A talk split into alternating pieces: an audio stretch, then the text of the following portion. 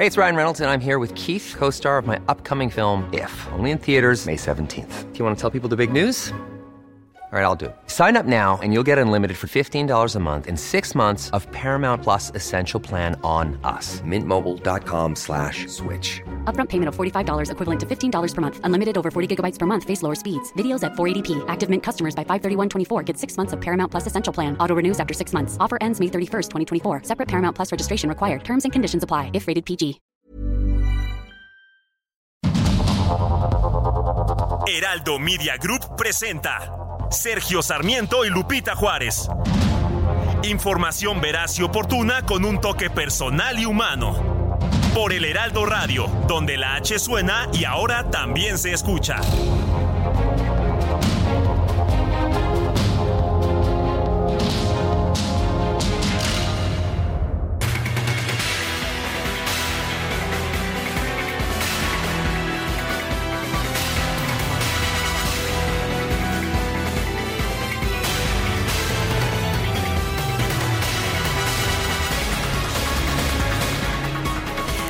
Les va? Qué gusto saludarles. Muy buenos días. Bienvenidos a la información en este que ya es jueves 24 de agosto del 2023. Ya casi nos terminamos también este mes. Los saludamos con mucho gusto en nombre de todo el equipo que ya está listo para llevarles lo que es importante, la información que, pues fíjese usted, a pesar de que es jueves, que pensaría uno, bueno, ya nos la vamos a llevar un poco más calmada. Hay un montón de noticias, todas importantes. Y bueno, como la ven, está la situación en Movimiento Ciudadano que arde porque, bueno, pues ya mucho se ha señalado que no van a aceptar decisiones que se tomen de una oficina que está situada en la capital de la República Mexicana. Así las cosas en Movimiento Ciudadano. Estaremos platicando, por supuesto, y en nuestros sacapuntas que se publica hoy en el Heraldo de México, señalan que así como el gobernador jalisciense Enrique Alfaro pidió su raya o pintó su raya, con Movimiento Ciudadano rumbo al 2024, Samuel García pintó su raya para no entrar en esa polémica ruptura. A mí no me distraigan, estoy concentrado en Nuevo León, ya ve que siempre dice que no, que yo ando en el jale. Bueno, pues así atajó el mandatario cuando se le pidió una pues, opinión sobre el desencuentro entre sus correligionarios. Así que, bueno, pues la situación, la situación compleja en Movimiento Ciudadano. Eh, parecía que las cosas ahí estaban un poco más tranquilas, ¿no? Y que todo el mundo estaba de acuerdo, pero no. Y entonces dicen, eh, cuando se refería Dante Delgado al Titanic, cuando hablaba del Frente Amplio, dicen, bueno, pues pareciera que ahora el Titanic está en otro lado. ¿Usted cómo la ve? Vamos a un resumen de noticias y le pongo al tanto de lo que ha sucedido en las últimas horas en México y el resto del mundo.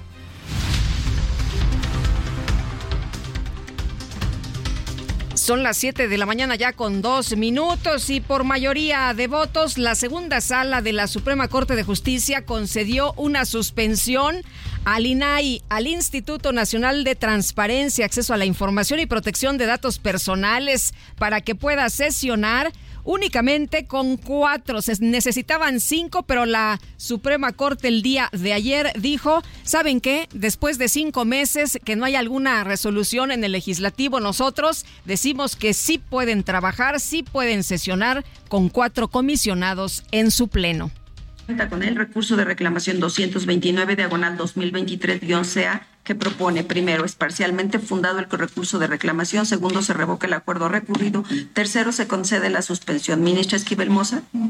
Ministro Aguilar Morales. A favor del proyecto. Ministro Lainis Poticé. Con el proyecto. Ministro Pérez Dayán. De acuerdo. Ministro Presidente, le informo que hay mayoría de tres votos con el sentido del proyecto, con el voto en contra de la ministra Esquivel Moza. Queda aprobado el asunto con la votación que se nos ha Y los ministros Javier Laines, Alberto Pérez Dayán y Luis María Aguilar coincidieron en que desde abril del 2022 el Senado ha sido omiso en nombrar a dos comisionados del INAI, a lo cual se sumó la salida de Francisco Javier Acuña en abril del 2023. A través de redes sociales, el INAI afirmó que esta determinación de la Suprema Corte da muestra de la eficacia del modelo de pesos y contrapesos en el país, así como de la vigencia del Estado de Derecho. Bueno, habrá quien no esté muy contento, ¿no? El presidente se acordará que no le gustan los organismos autónomos y él había dicho que, bueno, pues no le importaba si desaparecía o no el INAI. Ayer también habló de que ganaban mucho, ya los eh, comisionados dijeron, bueno, pues esto no es así. En fin, el presidente el día de hoy seguramente se va a referir a esta decisión de la Suprema Corte en la mañanera y estaremos atentos. Por cierto, que López Obrador encabezó la celebración del aniversario número 200 del Archivo General de la Nación. El mandatario se comprometió a liberar información histórica relacionada con violaciones de los derechos humanos. También, como sabemos, en todo el país hay importantes archivos, colecciones de documentos que debemos preservar, conocer, consultar, difundir, porque en ellos se cuentan los muchos episodios de la vida de nuestro país, sin los cuales no podríamos explicar el presente y por supuesto no podríamos avisorar el futuro, el porvenir. Carlos Ruiz Abreu, el director del Archivo General de la Nación, aseguró que el Centro Nacional de Inteligencia ha entregado al organismo distintos documentos históricos relacionados con violaciones a derechos humanos, persecuciones políticas y corrupción.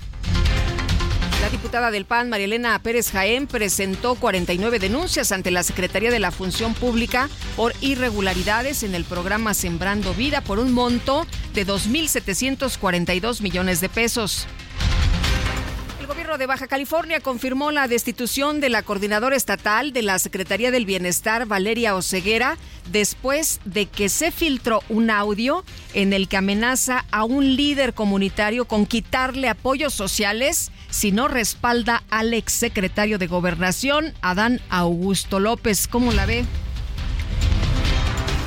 Bueno, pues ya destituida esta persona esta coordinadora estatal del bienestar, Valeria Oceguera.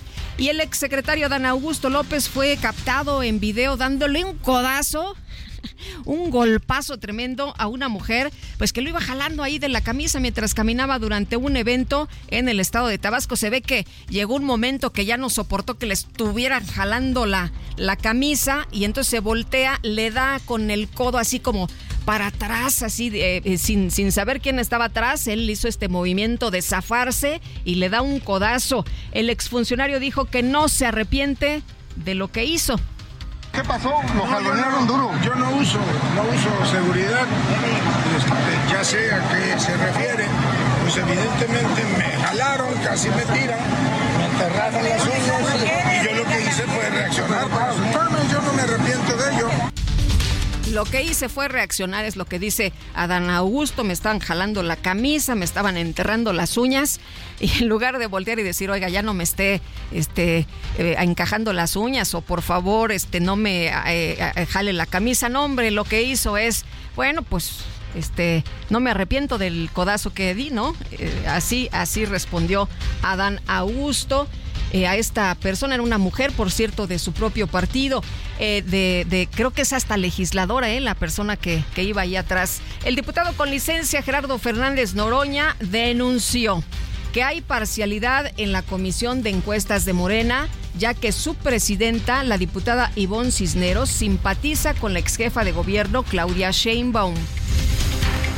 El grupo parlamentario del PAN en el Congreso Capitalino pidió a las autoridades locales aclarar la participación de la Secretaría de Obras en la pinta de bardas a favor de Claudia Sheinbaum. Y el jefe de gobierno, Martí Batres, pidió a todos los funcionarios de la capital del país evitar el uso de recursos públicos para apoyar eventos políticos.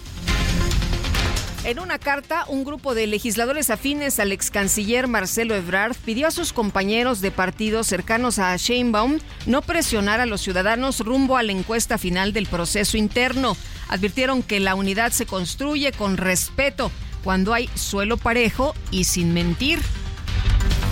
Por cierto que Marcelo Ebrard se reunió con representantes de distintos sindicatos quienes le pidieron que en caso de llegar a Palacio Nacional, no actúe como el presidente López Obrador, quien no los atendió y no cumplió con sus promesas. Desde Acapulco, el senador con licencia Ricardo Monreal expresó confianza en que no va a haber manipulación en las encuestas espejo del proceso interno de Morena El coordinador de Morena en la Cámara de Diputados, Ignacio Mier, informó que su bancada va a negociar con el PRI su propuesta para presidir la mesa directiva ante los rumores de que el cargo sería ocupado por el líder nacional del tricolor, Alejandro Moreno. Bueno, pues ya ahí está adelantando que va a haber negociación con el PRI de esta propuesta para presidir la mesa directiva. Vamos a ver si llegan a algún acuerdo y quién se queda finalmente pues ahí en la mesa directiva como líder. Eh, bueno, por su parte, el coordinador del PRI en San Lázaro, Rubén Moreira, señaló que todos los miembros de su bancada pueden ser propuestos para encabezar la mesa directiva, incluido, sí, ¿por qué no? Alejandro Moreno, Alito Moreno. El exgobernador de Michoacán, Silvano Aureoles, fue designado como coordinador del Programa Integral para Desarrollo del Campo, la Agricultura y Forestal del Frente Amplio por México. ¿Se acuerda que andaba eh, casi casi que saliéndose Silvano Aureoles por este tema de las firmas que le dijeron, no, bueno, pues ya no pasas a la siguiente eh, ronda, ¿no? ¿Por qué? Pues porque el tema de las firmas no lo cumpliste y bueno, pues él estaba muy molesto, expresó que no estaba de acuerdo, pero bueno, ya finalmente ahí se limaron las perezas, ya este, pues ahora fue designado como coordinador de este programa. Y la senadora del PAN, Xochitl Galvez, aseguró que en caso de ser nombrada coordinadora del Frente Amplio por México, buscaría el apoyo del gobernador Enrique Alfaro y de todos los miembros de Movimiento Ciudadano. En este momento, pues, soy totalmente respetuosa de lo que pase dentro de MC. No me gustaría contribuir de ninguna manera a que se sintiera que yo estoy tratando de influir en alguna decisión. Llegado el momento, no solo sumar el liderazgo de Enrique Alfaro, sumar el liderazgo de Luis Donaldo Colosio, de Dante Delgado, de Patti Mercado. Claro que me gustaría que MS fuera parte de este Frente Amplio por México en una carta, miembros de Movimiento Ciudadano en Jalisco expresaron su respaldo a la postura del gobernador Enrique Alfaro sobre el rumbo que ha tomado el Partido Naranja. Y el gobernador de Nuevo León, Samuel García, evitó opinar sobre este distanciamiento de Alfaro con Movimiento Ciudadano. Dijo que pues es muy pronto para hablar de temas electorales. No, ya les dije a mis amigos hay que privilegiar el diálogo y sobre todo que a mí no me distraigan porque estoy concentrado en Nuevo León.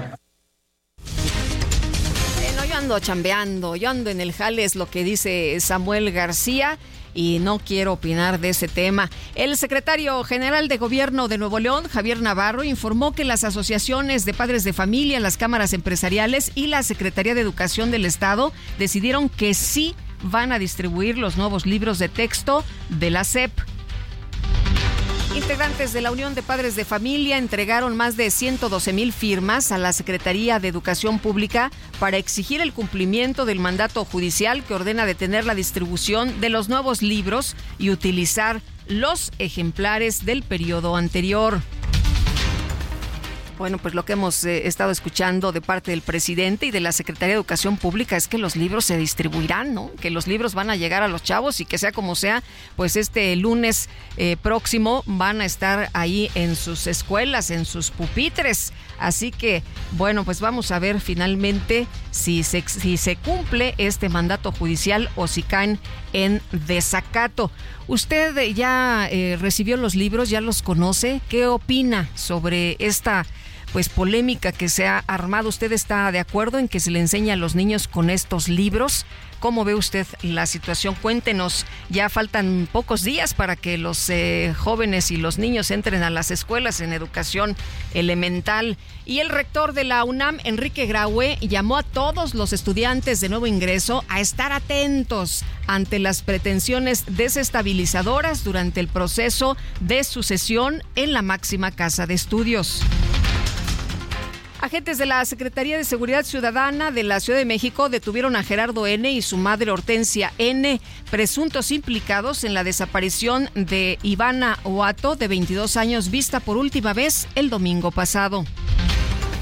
La fiscal general de la Ciudad de México, Ernestina Godoy, aseguró que la capital del país no vive una crisis por desaparición de personas, a pesar de los recientes casos de mujeres desaparecidas cuando dicen que hay una crisis de desaparecidos en la ciudad.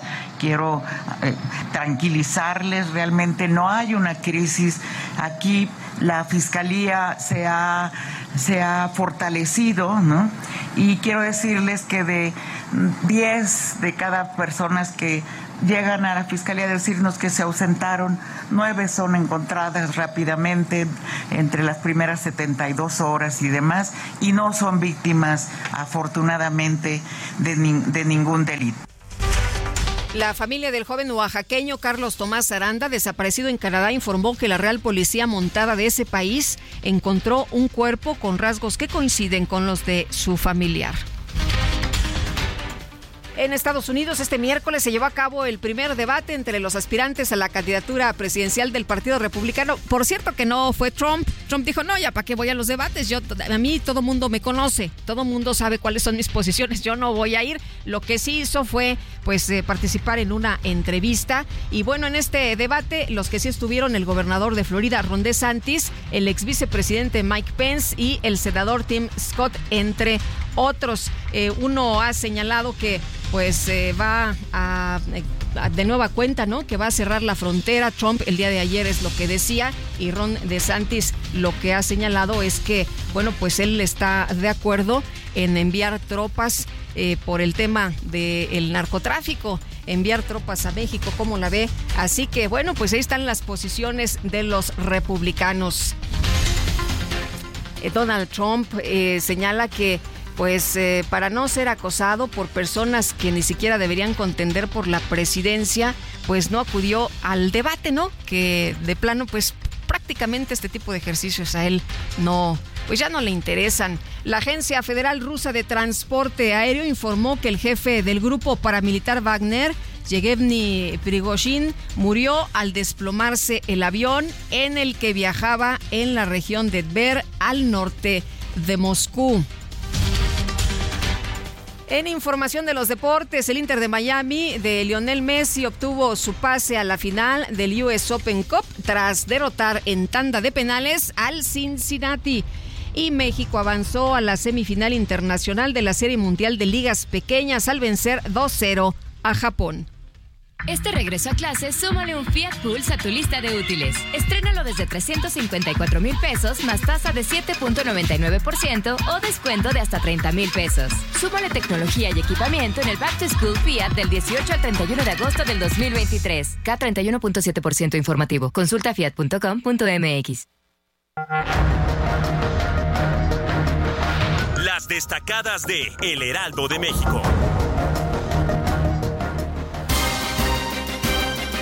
Está con nosotros aquí en la cabina Itzel González con las destacadas. Itzel, ¿cómo te va? Muy buenos días, ya es jueves, ¿eh? Muy buenos días, Lupita, queridos destacalovers. Ya estamos a un brinquito del fin de semana. Oigan, y hoy estamos de festejo porque nuestro compañero Ángel Gutiérrez está de cumpleaños. Se rumora que se mandó matar el borrego, se rumora que al ratito va a haber consomé y barbacoa para festejar amigo Ángel, nuestro querido redactor. Muy, muy feliz cumpleaños de parte de toda la producción y hasta cohetes de parte de nuestro querido DJ Kike. Así que no es por presionar, pero sí vamos a tener hoy los dos resúmenes, así que no, no, no se puede festejar. No te, no te relajes, no te relajes, querido. Pero más tarde vamos a celebrar. Lupita, amigos, hay mucha información esta mañana de jueves, jueves 24 de agosto del 2023, así que comenzamos con las destacadas del Heraldo de México. En primera plana, comisionados permite corte al INAI sesionar con cuatro. El máximo tribunal determinó que la autorización será vigente hasta que el Senado nombre por lo menos a una persona más. País, recorridos día 66, acusa reglas inequitativas. No soy ingenuo, dice Ricardo Monreal. Claudia Sheinbaum cierra en el norte y Adán Augusto critica a la corte. Ciudad de México, de Velódromo a Pantitlán, alistan cierre de tramo en línea 9 del metro para reforzarla. Será cuando se reabra la línea 1 a finales de año.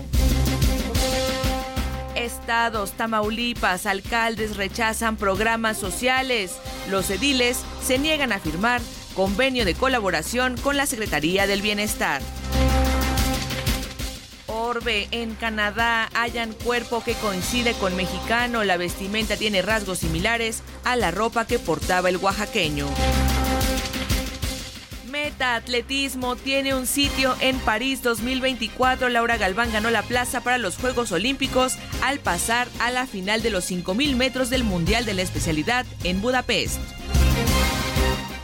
Y finalmente, en mercados, en un año, ciberataques van en aumento. Kaspersky registró 286 millones de intentos de phishing tan solo en nuestro país. Lupita, amigos, hasta aquí las destacadas del Heraldo. Feliz jueves. Gracias, Itzel. Muy buenos días. Feliz jueves también para ti. Ya son las 7 de la mañana con 20 minutos. Me quieren agitar, me incitan palabras no me tocan. Adentro hay un volcán que pronto va a estallar. Yo quiero estar tranquilo. Es mi situación, una desolación. Soy como un lamento, lamento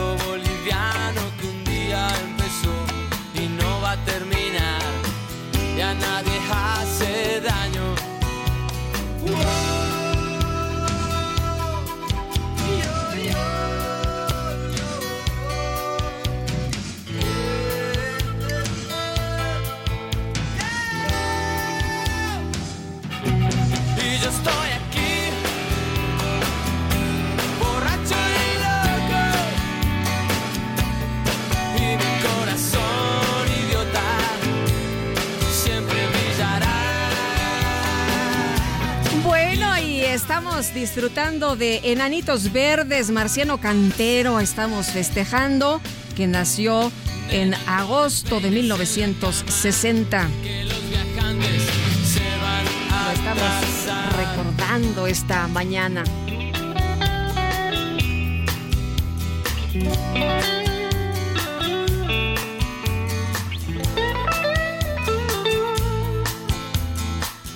Y esta música que formó parte de la vida adolescente, ¿no? De muchos que nos estarán escuchando esta mañana, su soundtrack.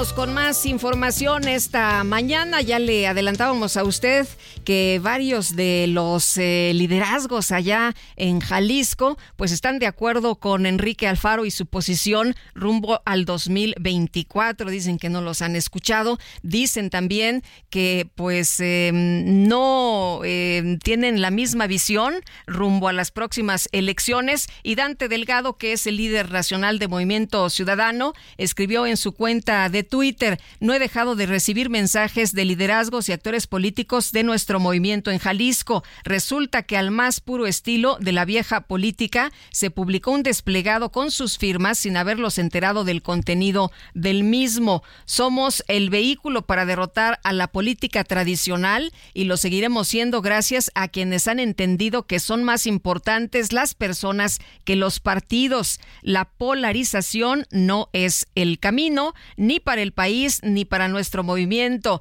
El 2024 nos está poniendo a prueba a todos y aquí habrá sensatez y se tomarán las mejores decisiones para el beneficio de Jalisco y de México. Pues parte de lo que dice Dante Delgado respecto a este pues desplegado que se publicó precisamente desde ayer empezó a circular y que bueno pues se habla de este tema, ¿no? De cuál es la posición de algunos liderazgos allá en la entidad. Y vámonos con Javier Ruiz que nos tiene información importante esta mañana. Adelante Javier, buenos días. Hola Lupita, ¿qué tal? Excelente mañana. Información de la zona sur de la Ciudad de México. Vivimos recorrido parte de la calzada de Tlalpan.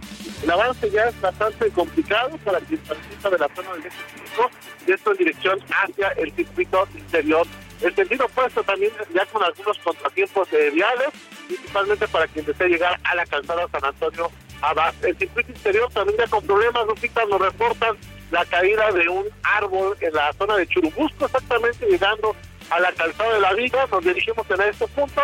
Lo que les puedo adelantar es que está cerrada los laterales en dirección al aeropuerto internacional, de preferencia utilizar carriles centrales. Repito, de momento, el reporte que tenemos. Javier, muchas gracias, muy buenos días.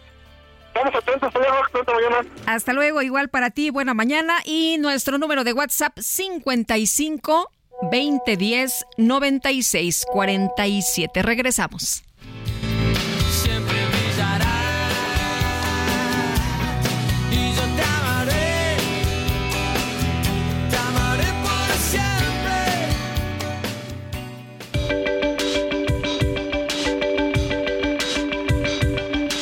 Sergio Sarmiento y Lupita Juárez quieren conocer tu opinión, tus comentarios o simplemente envía un saludo para ser más cálida esta mañana. Envía tus mensajes al WhatsApp 55 20 10 96 47.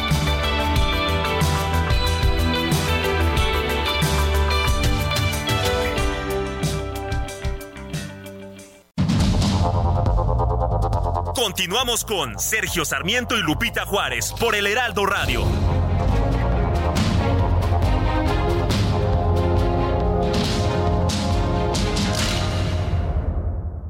Qué bien te veías en tu boda, ma. Ya casi 30 años. Deberían irse de vacaciones a celebrar. Uy, mija, con qué ojos. Fonacot te presta hasta cuatro meses de sueldo, con el interés más bajo, en efectivo y directo a tu cuenta en 24 horas. Fonacot está conmigo. Gobierno de México. Descubre nuestro subcompacto más avanzado, Infinity QX50, con tasa desde 0% más un año de seguro gratis. Visítanos en Infinity Polanco, Calzada General Mariano Escobedo 476, Anzures. Teléfono 5590-357748. Válido del 16 al 31 de agosto. Cal promedio del 10.7% sin IVA para fines informativos. Consulta www.infinity.mx diagonal promociones.html. Estoy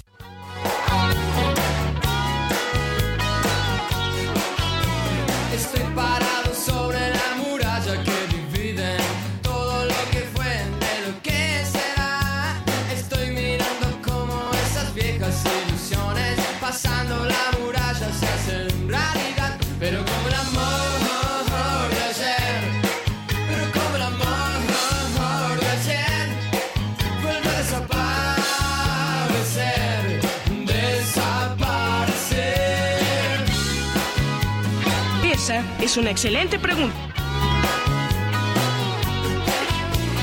Ay, sí, ¿cómo puede desaparecer? Estamos escuchando La Muralla Verde. Es Enanitos y qué goce esta mañana recordando los grandes éxitos y a Marciano, por supuesto.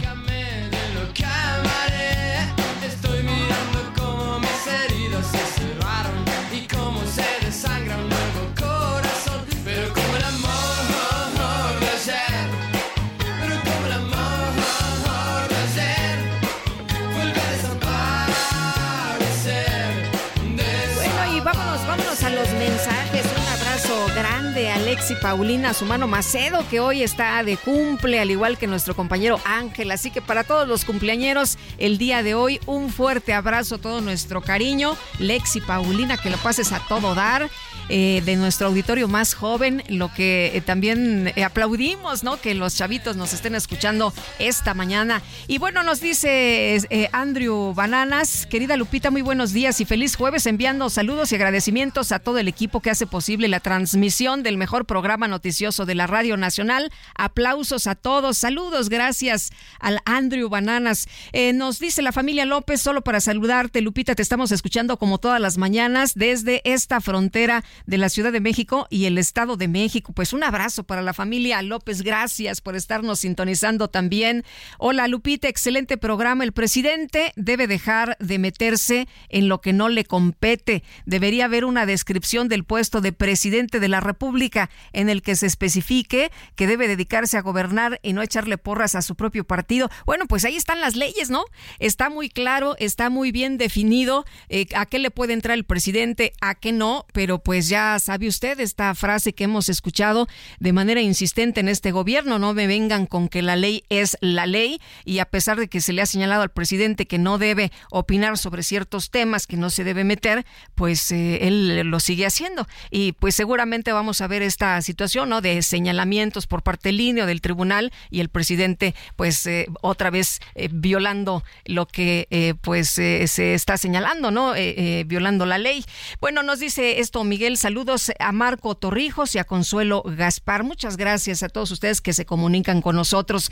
Bueno, y vamos con Diana Martínez. Ayer, ayer salió esta información, estábamos muy atentos, ya se había señalado que podría definirse eh, por mayoría de votos. La segunda sala de la Suprema Corte de Justicia concedió una suspensión al Instituto Nacional de Transparencia, Acceso a la Información y Protección de Datos Personales, el INAI, para que pueda sesionar únicamente con cuatro comisionados en su pleno. Eh, si estuvieran completos, pues tendría que funcionar con cinco, pero como usted sabe, ya pasaron casi cinco meses, no han podido sesionar y lo que dijo la Suprema Corte al revisar precisamente pues lo que estaba eh, señalando el INAI es que sí pueden sesionar únicamente con cuatro comisionados en el Pleno. Diana Martínez, cuéntanos.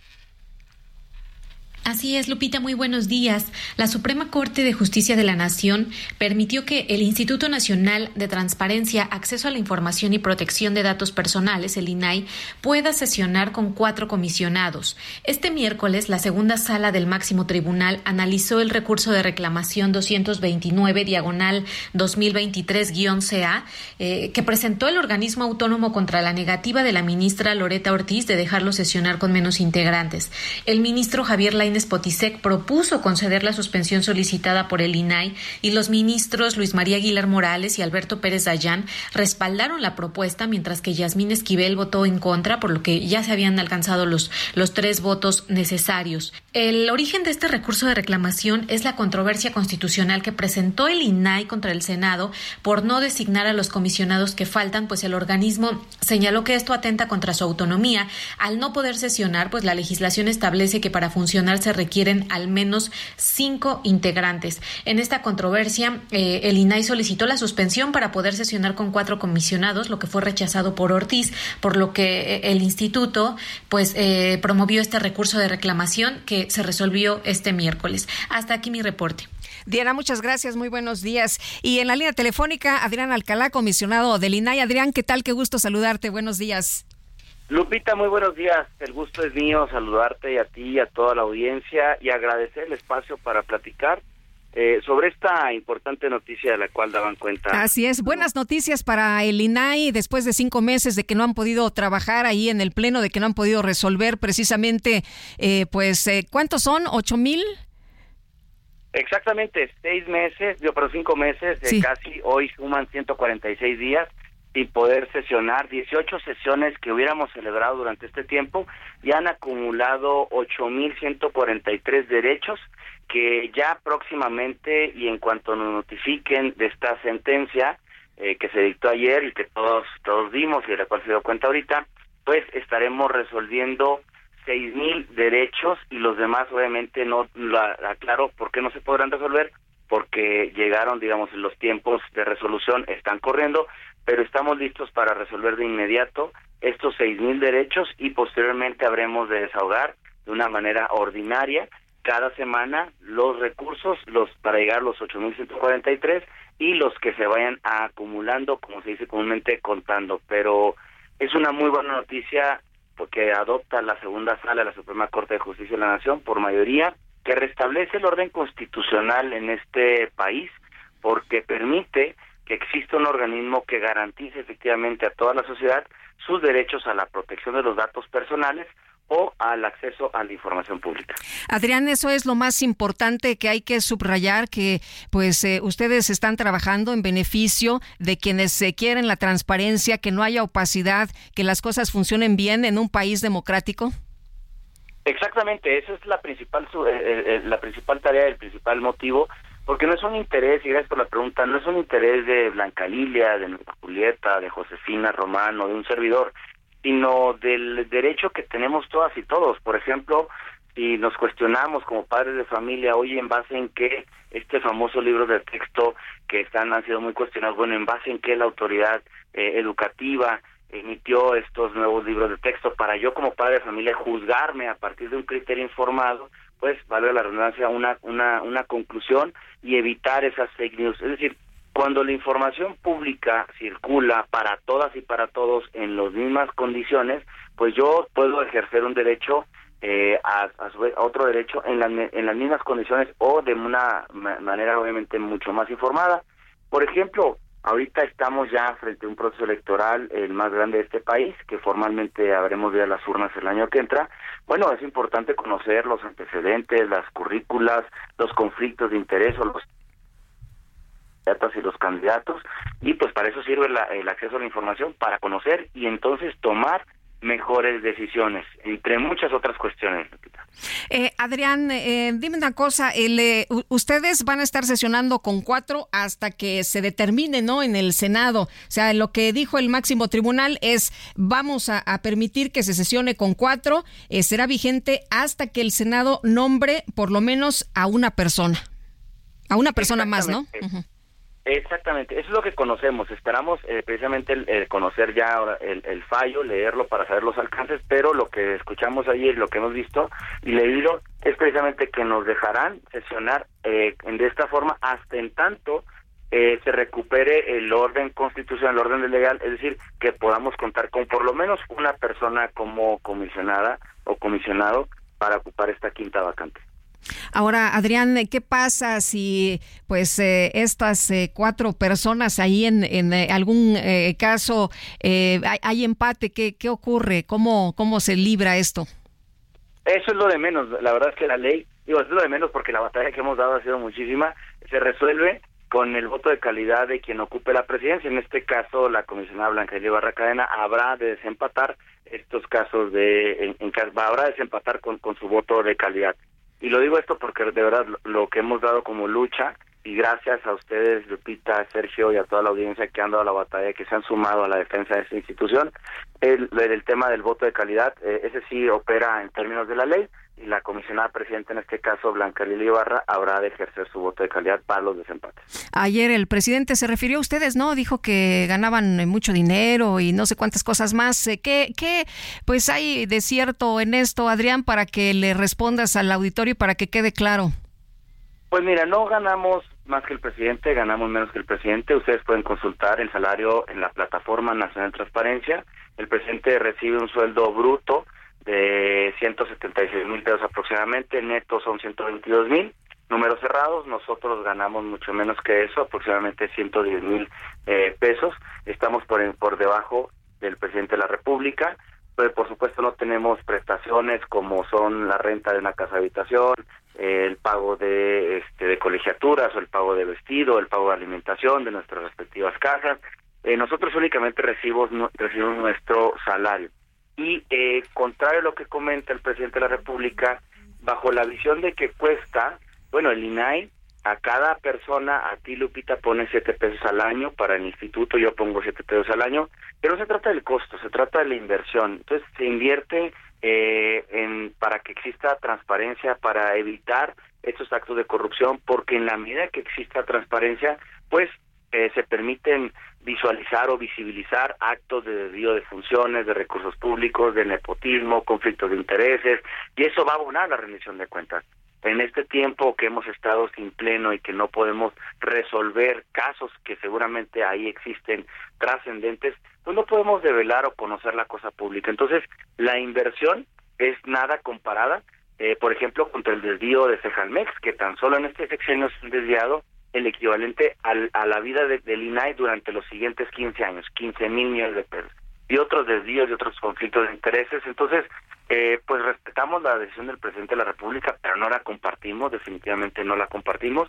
Eh, si, si vemos que este, la corrupción le cuesta más a los mexicanos y los mexicanos. Oye, Adrián, si no hubiera transparencia, eh, cada quien en el gobierno podría hacer lo que quisiera sin que nos enteráramos los ciudadanos, ¿no?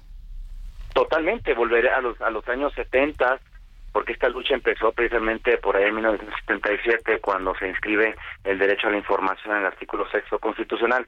Volveríamos al control del poder, al control de la información y eso es terrible. Quien tiene la información y hace de una manera eh, única, pues obviamente puede hacer con una narrativa distorsionarla. Entonces, por supuesto que tener información pública para todas y para todos, pues nos permite vivir una democracia en donde exista eh, obviamente equidad uniformidad de todas las mexicanas y los mexicanos y no solamente que esté concentrada una persona. Y pues por supuesto de, de no existir estas estos derechos estos procedimientos y estas instituciones como el INAI pues los funcionarios públicos los servidores públicos pudieran hacer lo que quisieran no existiría quien les cuestionara o si o si alguien les cuestionara pues no tendría evidencia para llevar a juzgar a esa persona que eventualmente haya desviado recursos públicos o eh, cometidos otro tipo de, actos de corrupción. Bueno, entonces por lo pronto ya empiezan a sesionar el mismo día de hoy o, o cuándo? No, Lupita, fíjate que estamos esperando eh, que nos notifique la Suprema Corte de Justicia, nosotros eh, respetando el Estado de Derecho, como lo hicimos en este en este caso, cuando fuimos vía institucional, nosotros este, no cuestionamos por otros medios o por redes sociales, nosotros cuestionamos por la vía institucional y fuimos pues ante la Corte a, la controversia constitucional y a la reclamación que es la que se resolvió ayer. Entonces nosotros estamos esperando en este orden de ideas que nos notifiquen conocer los alcances de esta suspensión y poder sesionar. Esta notificación puede ocurrir en los tres siguientes días, es decir, entre hoy jueves, viernes o el lunes. Yo creo que ya próximamente estaremos listos para sesionar la próxima semana y dar el, el, golpe en el martillo para precisamente pues poder resolver estos más de seis mil eh, derechos que no han encontrado una respuesta durante estos durante estos perdón 146 días que el pleno del INAI no ha podido sesionar. Muy bien, Adrián Alcalá, comisionado del INAI, gracias como siempre por platicar con nosotros. Muy buenos días. Al contrario, Lupita, gracias a ti y a toda la audiencia. Muchísimas gracias. Bueno, bonito día. Hasta luego. Bueno, el presidente López Obrador informó que en diciembre estará lista la megafarmacia del gobierno. ¿Se acuerda usted que hace apenas unos días él eh, dijo que pues estaba allí en su departamento, que estaba pensando sobre el tema y que se le había ocurrido pues que podría solucionarse el desabasto de medicamentos ¿por qué no con un almacén grandote, no con una megafarmacia? Javier Tello, analista en políticas de salud, me da gusto saludarte como siempre. Muy buenos días. Buenos días, Lupita, qué gusto. Oye, Javier, pues ya habías platicado con nosotros de este tema, decías, bueno, esto no resuelve el problema, además de que es inviable, pero pues el presidente dice que estará lista, ¿no? Eh, eh, en, diciembre esta megafarmacia. Eh, ¿Cómo ves? Bueno, eh, como te lo dije aquella vez, es un disparate, además de que era una ocurrencia y tú, lo recuerdas, él mismo lo dijo que se le ocurrió, ¿no?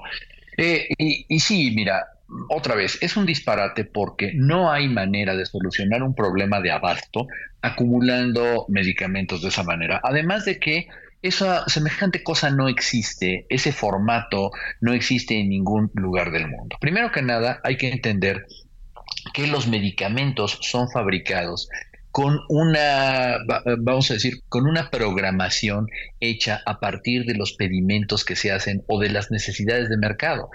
E, es decir, los fabricantes no tienen los medicamentos acumulados como si fueran latas de atún o algo por el estilo, número uno. Número dos, el conocimiento, y esto ya lo habíamos platicado, para poder tener realmente un sistema de eh, distribución, de logística, de vigilancia, es eh, prácticamente requiere de una experiencia de muchísimos años que solamente algunas empresas en el mundo muy especializadas tienen.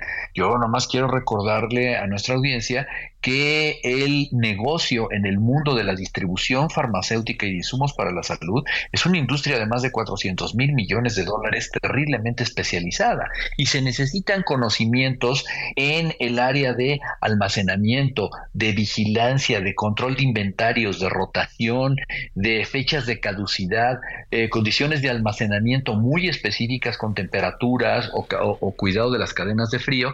Y luego la parte más difícil de todas, la logística de la distribución, conocer algo que se llama picking and packing, porque no todo mundo le vas a entregar cajas cerradas, sino que tienes que entregar unidades individuales en 20 mil lugares tener sistemas muy avanzados de control a través de, software, etcétera.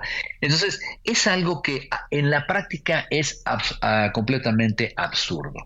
Sin embargo, Lupita, y como, como te lo dije en esa ocasión, lo que me preocupa, y ahora me preocupa más, evidentemente, es que el presidente no se está centrando en resolverle el problema a la gente. Está centrándose en resolver su problema. El poder tener una historia que contar respecto a un desabasto que ahora reconoce, pero que de ninguna manera esto le va a resolver el problema a una paciente que necesita tener de forma rápida sus medicamentos. La, gente necesita, Lupita, poder surtirlos en el lugar más cercano. Y contrario a lo que nos están diciendo, en Dinamarca, en, en, en el Reino Unido, en Europa, en Canadá, en Colombia, en Costa Rica, en todos estos países, la gente va a la farmacia de la esquina, surte sus medicamentos y estos medicamentos son pagados por el gobierno. Entonces, esta visión centralizadora, estatizadora, en el cual se deben de poseer las cosas para, no sé, donárselas o dárselas a la gente, pues es como completamente fuera de, de, lugar. O sea, ¿no? va a ser esto más eficiente? O sea, esto no va a ser más eficiente, no va a ayudar a las personas, no vamos a resolver ningún problema. Lo único que eh, vamos a ver es que el presidente va a inaugurar esta mega farmacia y su conciencia va a quedar como, pues, eh, a lo mejor un poco más tranquila, ¿no? al, al imaginar que va a funcionar. Pero por supuesto, Sí, eh, es decir, no, esto no le va a dar ni una mayor velocidad ni una mayor celeridad a la gente. El gobierno no debe de poseer medicamentos, Lupita. El gobierno debe de facilitarte que tengas medicamentos. Los únicos medicamentos que debería poseer el gobierno son los que estuvieran en las pequeñas farmacias de los hospitales para atender a los pacientes hospitalizados. Y esas eh, farmacias se surten diariamente dos o tres veces al día a, través de proveedores especializados. Ese es el modelo que funciona en todos los lugares del mundo. Entonces esto no deja de ser una, una ocurrencia que lo peor de todo es que si la implementan, pues vamos a ver primero que nada una gran ineficiencia, grandes pérdidas, pero lo más peligroso, un muy mal manejo de pues, los medicamentos que ahí se vayan a tener. Ya sabemos cuál ha sido la experiencia con vacunas que se les han vencido, con lotes enormes y millonarios de medicamentos que se les han vencido también o se les han extraviado en estos centros de distribución. Entonces, esta idea de querer tener un gran almacén textual y además en la Ciudad de México, una vez más esta visión centralizadora del país, no, no tiene pies ni cabeza. Ahora, tú lo has mencionado en eh, tu libro La tragedia del desabasto que nuestro país es tal vez el único, además de Cuba y de Corea, que entrega las medicinas en la mano de los pacientes y que esto pues es muy caro y que es ineficiente. Es decir, ya lo sabemos, ya lo tenemos, podríamos cambiarlo, ¿no? Ah, pero por supuesto. Lo que pasa es que aquí, mira, se requieren dos cosas. Uno, pensar fuera de la caja, lo cual Ojo, ya sabemos que no se no va a suceder en este gobierno, pero es un reto muy importante para las próximas administraciones. ¿eh? Los cambios en el sistema de salud implican también dejar atrás muchas cosas. Este modelo socializante de, de medicina que tenemos, recuerda que tiene más de 70 años. Inició a finales del cardenismo y no ha cambiado sino evolucionado a tener un modelo de control centralizador. Entonces, ¿por qué tener grandes almacenes, estructuras de eh, farmacias, donde además te están restringiendo tus derechos como paciente, Lupita? Tú solamente puedes ir literal a la clínica que te corresponde. Ese famoso a la clínica que te corresponde eh, y automáticamente te impide de poder acudir a otra clínica si te estás enferma, en vez de que puedas ir al médico que se te da la gana, como ocurre en otros países, que vas con el médico de la esquina y el gobierno te lo paga, o que puedas surtir tus medicamentos en el horario y en el lugar que tú quieras porque te están restringiendo solamente esas cuatro paredes. Y que si no te lo responda eh, eh, nuestros amigos de la audiencia ¿Qué sucede cuando no hay medicamentos en su clínica? Nada, no hacen nada. Tienen que regresar forzosamente a esa clínica porque no tienen la capacidad de surtirle en otro lado. Es un modelo muy absurdo y que pues va en contra de todos los cánones de lo que se está ocurriendo hoy en la atención de primer contacto en el mundo. Bueno, pues Javier, muchas gracias como siempre por platicar con nosotros. Buenos días. Un abrazo, Lupita, que Gracias. estés muy bien. Otro para ti. Eh, bueno, pues por lo pronto, a pesar de ser ineficiente y de todo lo que nos han explicado especialistas como Javier Tello, que son eh, pues conocedores, analistas en políticas de salud, pues especialistas, ¿no? En políticas de salud resulta que, pues a pesar de todos los señalamientos, estará lista esta mega farmacia en diciembre, como lo ha informado el presidente. Y la comisionada nacional de búsqueda de personas, Carla Quintana, la máxima autoridad federal en búsqueda de miles de desaparecidos, renunció a su cargo el día de ayer. Dijo que su dimisión se da en virtud de que los contextos actuales pero no especificó cuáles. Y bueno dijo pues en este marco yo la verdad eh, ya me voy me despido. En la conferencia del 9 de junio pasado López Obrador informó que estaban realizando un nuevo censo con los gobiernos estatales. Aseguró que tenía otros datos que indicaban que era menor el número de personas desaparecidas en México. Vamos a una pausa y regresamos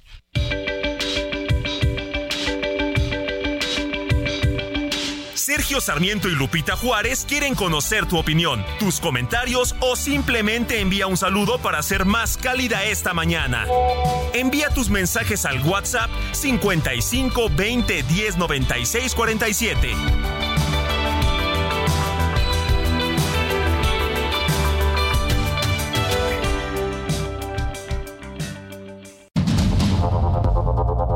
Continuamos con Sergio Sarmiento y Lupita Juárez por el Heraldo Radio.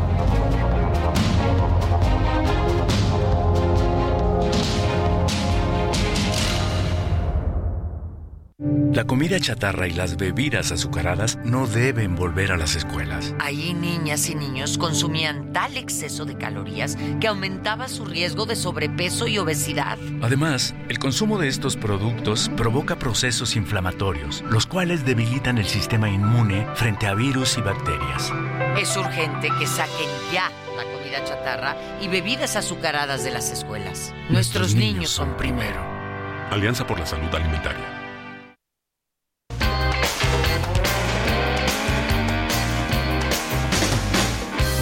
Guitarra blanca rompiendo el silencio. Es de lo más honesto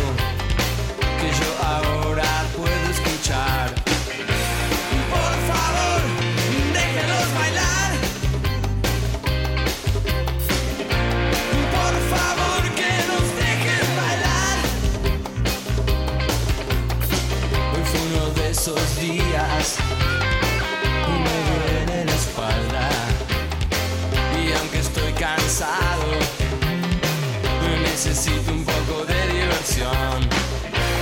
Por favor, déjenlos bailar. Déjenos bailar, es guitarras blancas. Estamos escuchando Enanitos Verdes. Qué delicia, qué disfrute esta mañana con la música de Enanitos. Y bueno, recordando a Marciano.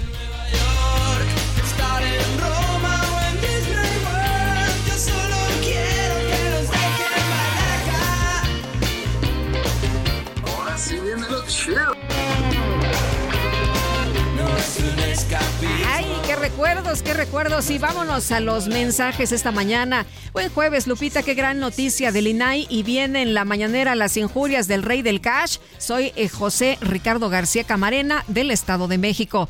Eh, nos dice Angélica, gracias, eh, don José Ricardo. Nos dice Angélica Patricia Gómez Olvera. Lupita, buenos días, qué buenas entrevistas estás realizando. Te felicito. Lástima que por trabajo no pueda verte a las dos. Saludos a todo tu equipo. Muchas gracias, Angélica. Un abrazo grande, Angélica Patricia Gómez Olvera. Eh, nos estamos este, pues escuchando todas las mañanas, ¿no? Aquí me da mucho gusto saludarlos a todos y bueno, pues también la invitación a quienes puedan que nos sintonicen a las dos en el 8. Es eh, información, es un noticiario que se va muy rapidito, muy ágil, con muchísima información a las 2 de la tarde, así que quienes puedan caerle, ahí los espero.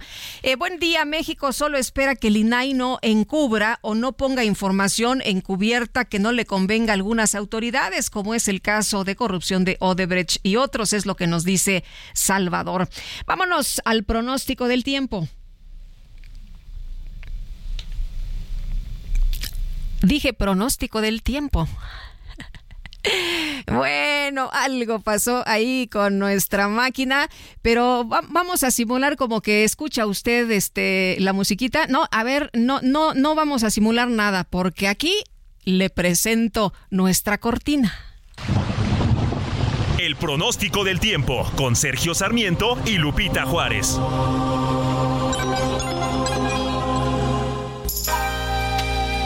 Ya se iban a meter aquí nuestros compañeros a hacer el jingle y toda la cosa en vivo. Bueno, Alex Ramírez, meteorólogo del Servicio Meteorológico Nacional de la Conagua. ¿Cómo estás? Qué gusto saludarte. Buenos días. Hola Lupita, muy buenos días. Te saludo con gusto a ti y a toda la gente que nos escucha. Y bueno, les comento que durante este jueves una zona de baja presión con probabilidad para desarrollo ciclónico se localizará al sur de las costas de Guerrero y generará lluvias muy fuertes a puntuales e intensas en Guerrero y Oaxaca. Asimismo, la onda tropical número 24 se ubicará sobre el suroeste de las costas de Jalisco, propiciando chubascos y lluvias fuertes acompañadas de descargas eléctricas y rachas de viento en el occidente mexicano. Además, un canal de baja presión extendido sobre el noreste, centro, oriente y sureste de México producirán chubascos acompañadas de descargas eléctricas y rachas de viento en las regiones mencionadas, así como lluvias puntuales muy fuertes en Puebla y Tabasco y lluvias intensas en Veracruz y Chiapas. Para el noroeste del territorio nacional, el monzón mexicano originará chubascos y lluvias puntuales fuertes, acompañadas de descargas eléctricas en Chihuahua, Durango y Sinaloa, así como lluvias aisladas en Baja California Sur y Sonora.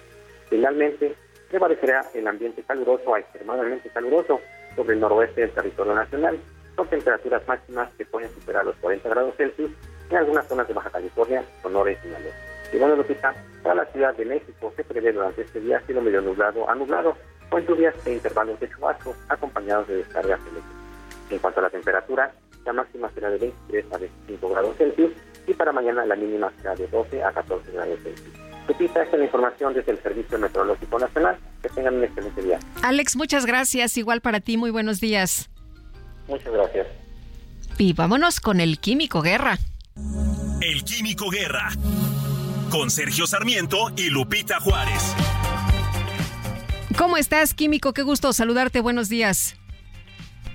Lupita, por fin con un poquito de sol, aunque sigue siendo el verano aquí, hasta hoy salió bien el, sol, ya puede uno caminar, digamos, en mangas de camisa por esta ciudad maravillosa con una seguridad extraordinaria. Se vive muy tranquilo aquí en Estocolmo. Estoy visitando algunos lugares eh, históricos, ¿verdad? De toda su historia vikinga, eh, cómo se fue formando esta ciudad a orillas del mar y eh, hace uno que recapacite acerca de cómo con la participación ciudadana, es una Químico Guerra. Lupita, tienen te estoy escuchando un poco cortado. No sé si te pudieras ubicar en otro punto, a ver si te escuchamos bien. Algo está pasando ahí con la comunicación del Químico Guerra. ¿Nos escuchas? Lupita, ya, este, ya, yo te escucho muy bien, Lupita. Ah, bueno. Entonces, a ver ahí, a, ver ahí si te escuchamos mejor. Te decía que es el quinto día de los trabajos de esta Semana Mundial del Agua, con ejemplos exitosos. Te comentaba yo ayer el caso de agua y drenaje de Monterrey, también el, compromiso que tiene Coca-Cola, ese villano, ¿verdad?, que todos los ambientalistas siempre le pegan, que tiene estructuras muy bien establecidas, robustas, de regresar gota a gota cada agua que embotellan, cada, gota de agua que, que embotellan y venden, para garantizar los acuíferos en el planeta. Es una estructura global que está teniendo eh, resultados verdaderamente extraordinarios, poco conocidos, pero que hay que resaltarlos porque es la manera concreta, específica, como podemos enfrentar esta gran crisis que se nos viene encima, la crisis del agua, la crisis de la sequía que se viene eh, sobre México y que tenemos que tener eh, los métodos modernos, satelitales, con datos en tiempo real para poder estar informando a la población en una forma activa de los niveles de las de los tanques mismos de distribución de agua en las ciudades, que la gente esté consciente de la importancia que tiene el tener sistemas modernos, no con buenos deseos, sino realmente con tecnología e inversiones para obtener un manejo y una gestión del agua avanzada, Lupita. Pues interesante como siempre, Químico Guerra, muchas gracias por traernos estos temas tan importantes y todavía mañana, ¿verdad? Desde allá. Mañana desde allá, exacto, desde aquí, de Estocolmo, claro que Me parece muy bien, eh, muy bien, muchas gracias, Químico. A ti, Lupita. Un abrazo desde Estocolmo. Un abrazo grande.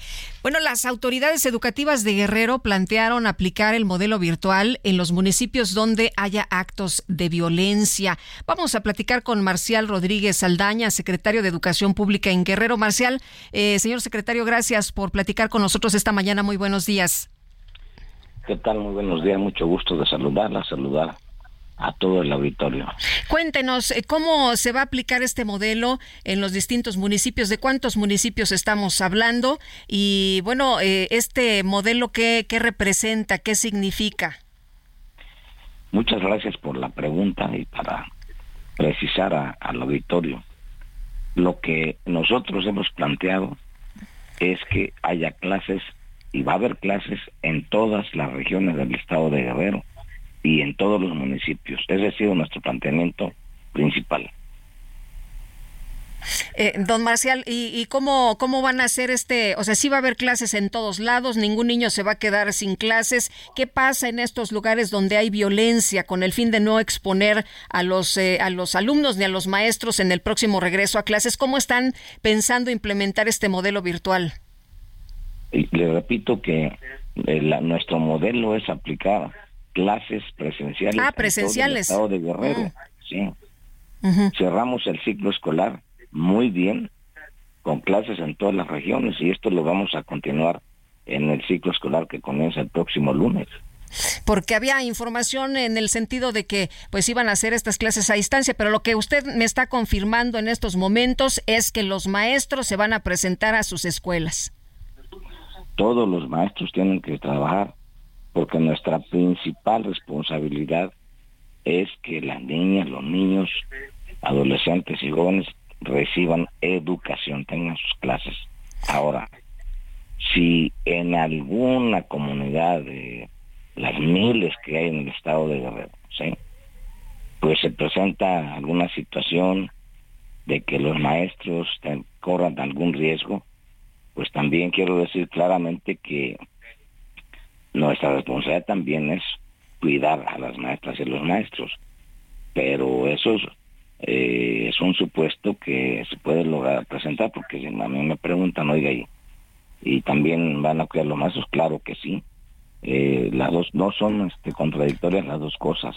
El derecho a la educación de los niños y la seguridad de los maestros son complementarios. Entonces nosotros tanto protegemos a, a los niños en su derecho como también a los docentes. Eh, señor secretario, en el caso de, los eh, municipios donde se considera que hay más violencia, que ustedes tengan detectados focos rojos, ¿ahí ya están aplicando seguridad para los profesores? No tenemos ningún foco rojo en ningún municipio. Cerramos el ciclo escolar en todos los municipios de Guerrero con clases correctamente de manera presencial. Bueno, ¿y de qué manera les van a brindar eh, seguridad a los maestros en caso de que ocurra un acto de violencia o que esté la situación muy grave? Vamos a esperar. ¿Todavía no lo tienen pensado? No tenemos, no, eh, nosotros tenemos una coordinación como gobierno con todas las instancias, con la Secretaría General de Gobierno, con la Secretaría de Seguridad Pública, pero no nos, no nos, no hay que adelantarnos, vamos a esperar. Nuestro escenario es tener clases a partir del lunes en todos los municipios de Guerrero. ¿Qué pasa con los libros? ¿Ya les llegaron? ¿Ya empezaron la distribución?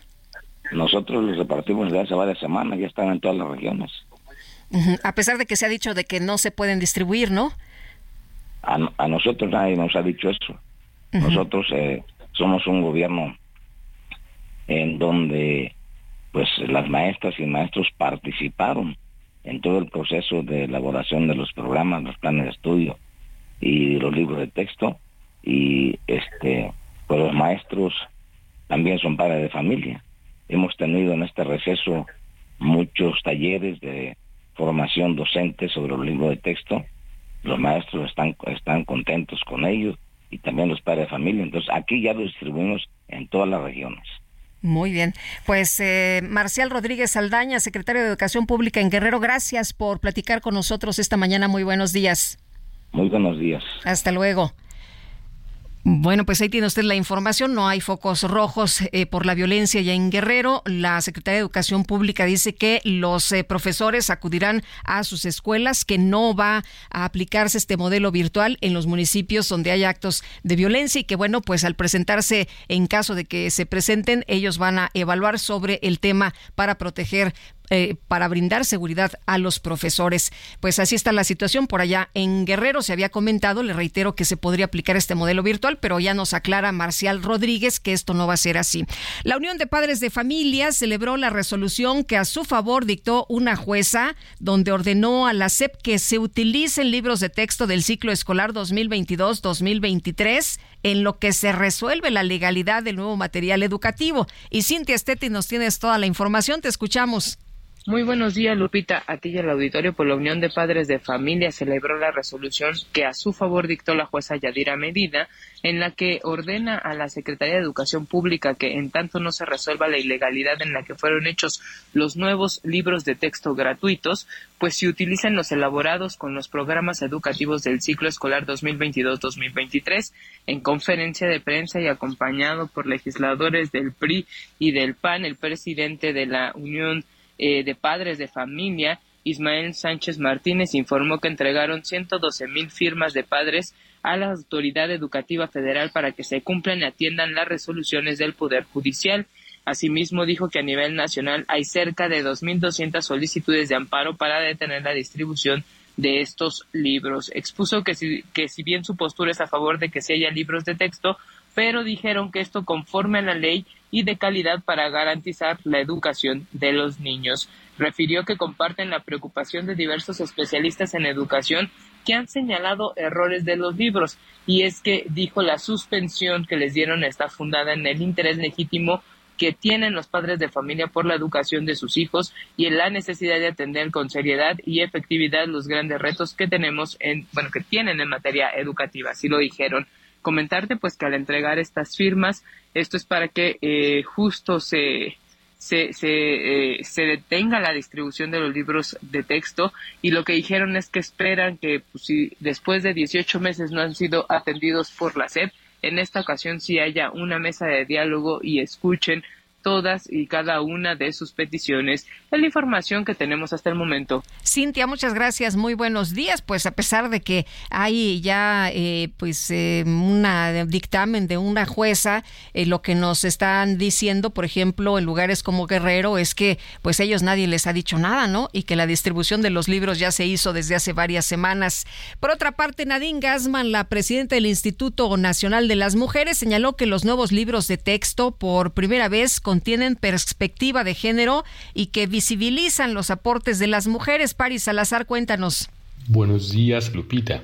La presidenta del Instituto Nacional de las Mujeres, Nadine Gassman, señaló que los nuevos libros de texto gratuitos por primera vez contienen perspectiva de género y visibilizan los aportes de las mujeres. En la presentación del informe mensual del Grupo Interinstitucional de la Estrategia Nacional de Protección para las Mujeres, Nadine Gassman expuso que los libros de texto gratuitos son parte de la estrategia de prevención de las violencias hacia las mujeres.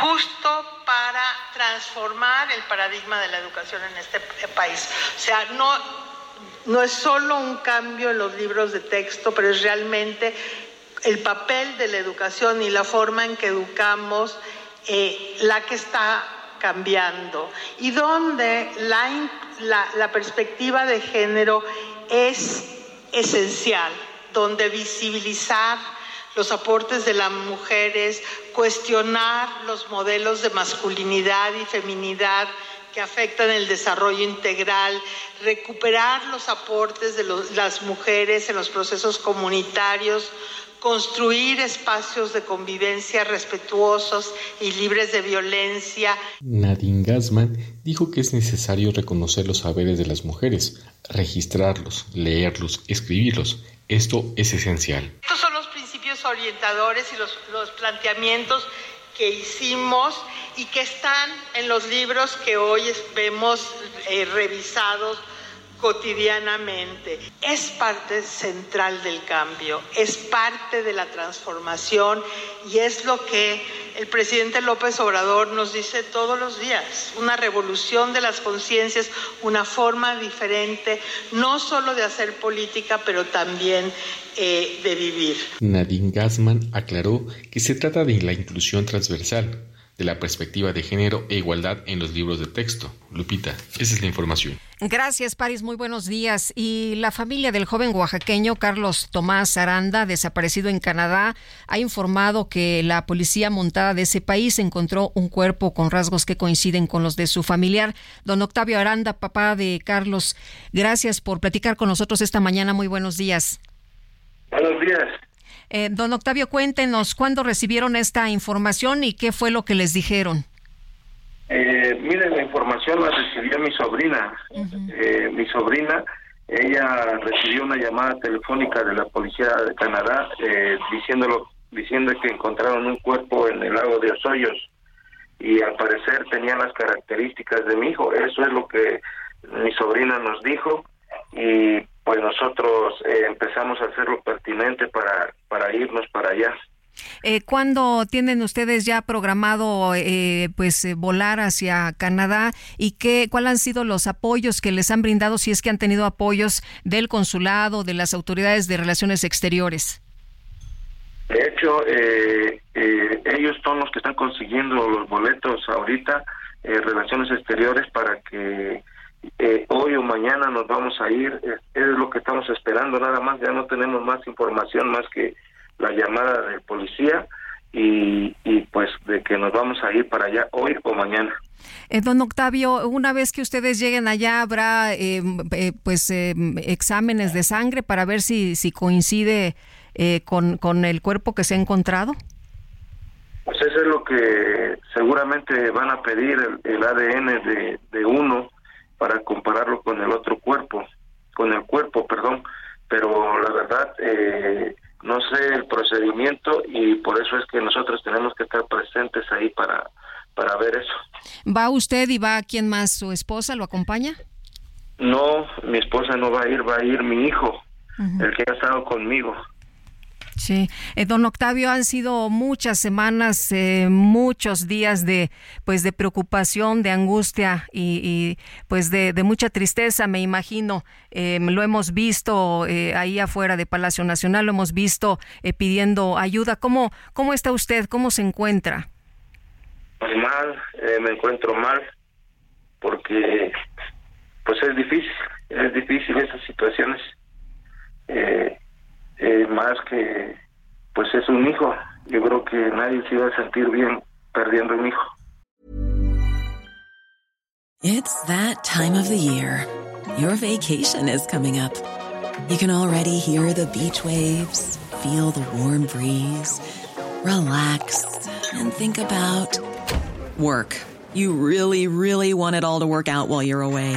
Monday.com gives you and the team that peace of mind. When all work is on one platform and everyone's in sync, things just flow wherever you are. Tap the banner to go to Monday.com.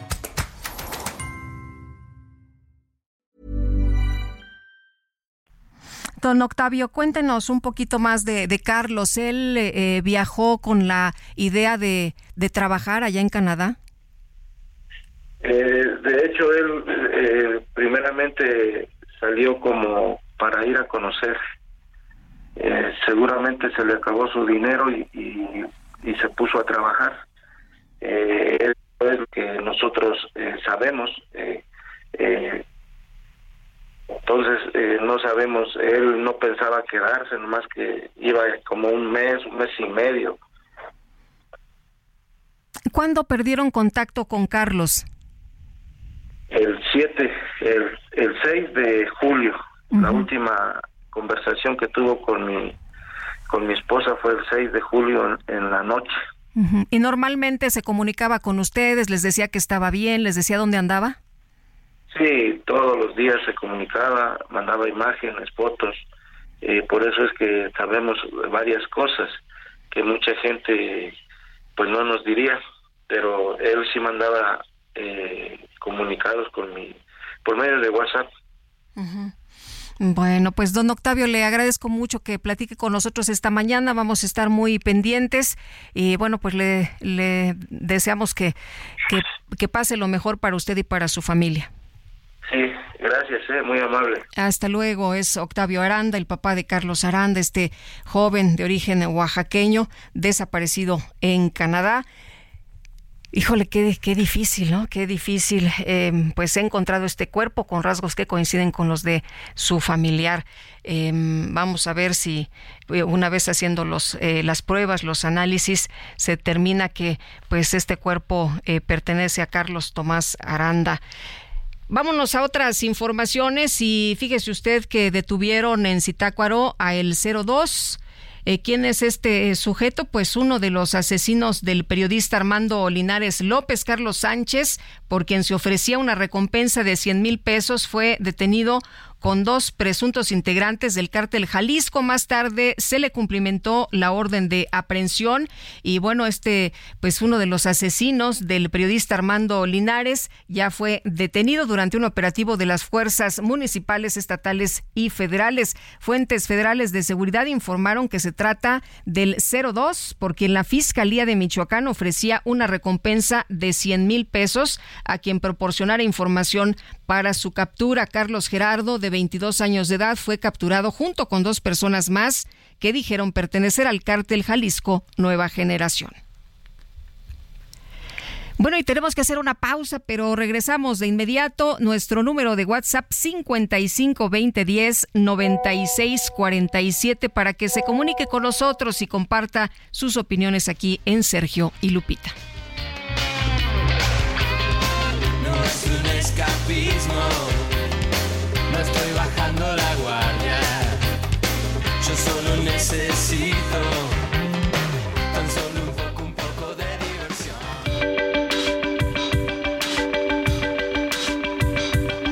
Sergio Sarmiento y Lupita Juárez quieren conocer tu opinión, tus comentarios o simplemente envía un saludo para ser más cálida esta mañana.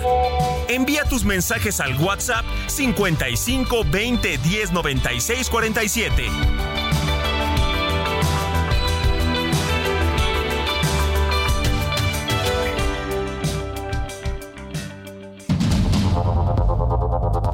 Continuamos con Sergio Sarmiento y Lupita Juárez por el Heraldo Radio.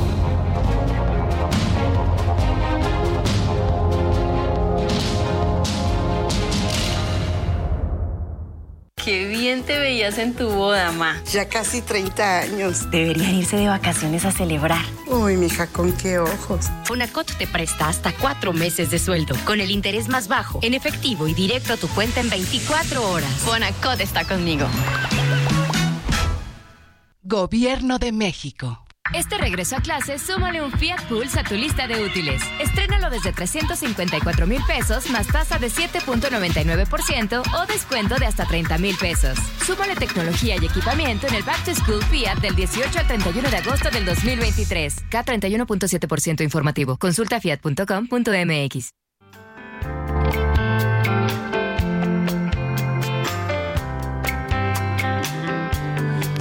Destapa el champán, apaga las luces, dejemos las velas encendidas. Y afuera las heridas, ya no pienses más en nuestro pasado. Hagamos que choquen nuestras copas por habernos encontrado y porque puedo mirar el cielo, besar tus manos, sentir tu cuerpo, decir tu nombre y las caricias serán la brisa que aviva el fuego de nuestro amor. Pues todo mundo cantando Luz de Día aquí en la cabina. Hay mucha fan, hay mucho fan. Y esperemos que usted también esté disfrutando de la música de Nanitos Verdes, recordando a Marciano en el día de su cumpleaños. Las caricias serán la brisa que aviva el fuego de nuestro amor. Sebastián Aguirre nos escribe esta mañana, dice, ya mero, llegamos a la orilla, bonito jueves, ánimo, saludos a Itzel, un abrazo para todos ustedes, mandarles un beso, un abrazo y a mi amigo Isidro Corro, bonito jueves, gracias. Gracias a Sebastián Aguirre.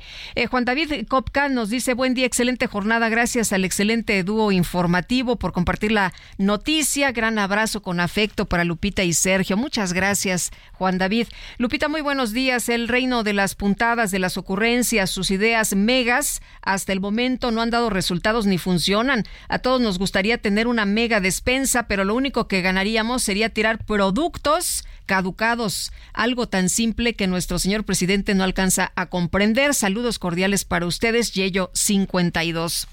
Hoy se va a llevar a cabo una marcha para exigir justicia por el caso de Alma Lourdes, esta joven asesinada por un eh, sujeto que pues primero se hizo de palabras ahí con ella y después regresó para asesinarla en Cajeme, Sonora. Y Dalia Valenzuela, mamá de Alma Lourdes, gracias por platicar con nosotros esta mañana. Muy buenos días. Muy buenos días. Eh, doña Idalia, cuéntenos de esta manifestación. Hoy se lleva a cabo, ¿verdad? Tengo entendido. Así es, se lleva la primera marcha que tenemos. Ya estamos aquí en el punto de reunión, que es el Palacio Municipal de nuestra ciudad. Eh, este, estamos esperando pues que lleguen las demás personas porque la citamos a las 8 de la mañana de aquí, hora de, de, de Sonora. Y esta marcha es para seguir con nuestra, alzando la voz por Alma Lourdes, alzando la voz por ella, pidiendo justicia, pidiendo justicia porque le quitaron su vida, le quitaron su tiempo de pasar con su, con su hija. Por eso yo estoy de pie, para el reclamo de Alma, de pedir justicia, porque no se vale lo, lo que le hicieron. La verdad, no, no se vale, no. No, pues es increíble esto. Sí, es terrible, doña Idalia. Em, cuéntenos una cosa, el, el, este señor ya había acosado a otra de sus hijas y esta fue eh, precisamente lo que detonó que, que Alma Lourdes eh, pues reaccionara de esa forma, le dijera que se fuera, ya estaban cansadas, ya estaban hartas. Eh, lo que pasa es que este señor estuvo acosando siempre a, a Nechel. Entonces, eh, ya se le había dicho al señor que dejara de molestar, todos los días iba a cualquier hora procurando verla, ¿no? Entonces ya se le había puesto un alto al señor por teléfono, se le había dicho, ¿sabe qué, señor? No moleste, mi hija Michelle ya le había puesto el alto diciéndole que no, pero él sigue insistiendo. Él le decía, es que así me gustas, no me importa que batalle porque me gustas más batallosa. Entonces, cuando ese sábado al Malourde lo escucha, le escucha hablar y, y, escucha que los mismos compañeros le empiezan a decir, señor, deje en paz ya a no la moleste, por favor. A Anichel, al, al Malourdes, perdón, alzó la voz, no nomás por su hermana, como ella los tres, los audios que se, que, que, se están escuchando. Ella alzó la voz por Anichel y por todas sus compañeras y por todas las mujeres, porque dicen, no es justo que, que, que nos tenemos que quedar calladas porque alguien te está autosigando así de esa manera, pues. Ahora, eh, ¿no se había levantado ninguna denuncia sobre acoso no, que estaban recibiendo? No, no, la habíamos levantado uh -huh. porque mis hijas no me habían dicho absolutamente nada, me dijeron apenas la semana pasada, uh -huh. ¿no?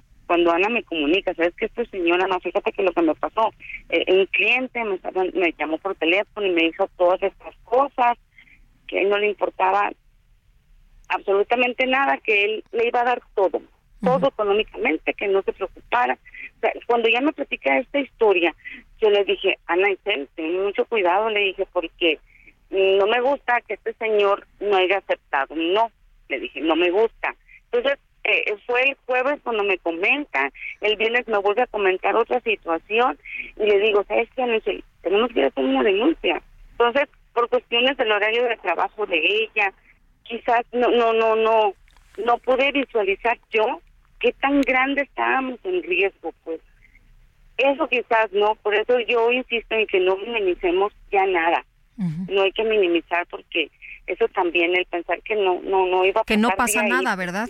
Uh -huh. No, pensamos, bueno, es un adulto mayor, o sea, no, nunca imaginamos estos alcances, la verdad, y, y, y como le digo, o sea, el sábado que suceden estas cosas en la mañana, que Alma Lourdes eh, se comunica con nosotros, que nos manda el video, dijimos, no, Ana, ahora sí, hay que ir, pero ¿cómo? ¿Cómo unas horas después sucede esta tragedia? Ahora, este, este, e, este sujeto, eh, pues, eh, muy violento, ¿no? Muy agresivo, además, en su manera de, reaccionar, porque desde que vemos el primer video, cuando su hija está en la puerta y le dice que, pues, que se salga, que ya se vaya, y cómo avienta los productos que trae en la mano, y luego cuando van eh, los elementos de la policía que le, que le están pidiendo que, pues, que salga, él, él dice, se refiere a ellos con una sarta de, peladeces, ¿no? De, altanerías, de groserías. Porque era su prepotencia, yo así lo veo. Eh, doña Ida, Doña Idalia, él está detenido. Em, ¿Ustedes qué, qué es lo que le piden a la autoridad? Eh, que se haga justicia de la pena máxima para este tipo, porque yo no quiero que siga haciendo más daño y quiero que quede un precedente porque este es un hilario y pues y hay más hilarios por ahí en este en este país entonces que entiendan que, que esto no no no se va a quedar no puede volver a suceder esta situación que va a ser todo el peso de la ley eso es lo que yo quiero Doña Idalia, entonces hoy se lleva a cabo esta marcha. Tengo entendida que van a hacer otras eh, movilizaciones también, pero hoy es la primera. Sí, hoy es la primera. Mañana va a ser la siguiente después de la primera audiencia, que es a la una de la tarde de hora de Sonora. Y la, haremos a las cuatro de la tarde. También para seguir clamando justicia. Y la justicia que clamamos aquí, como les digo yo a mis hijas, es por alma.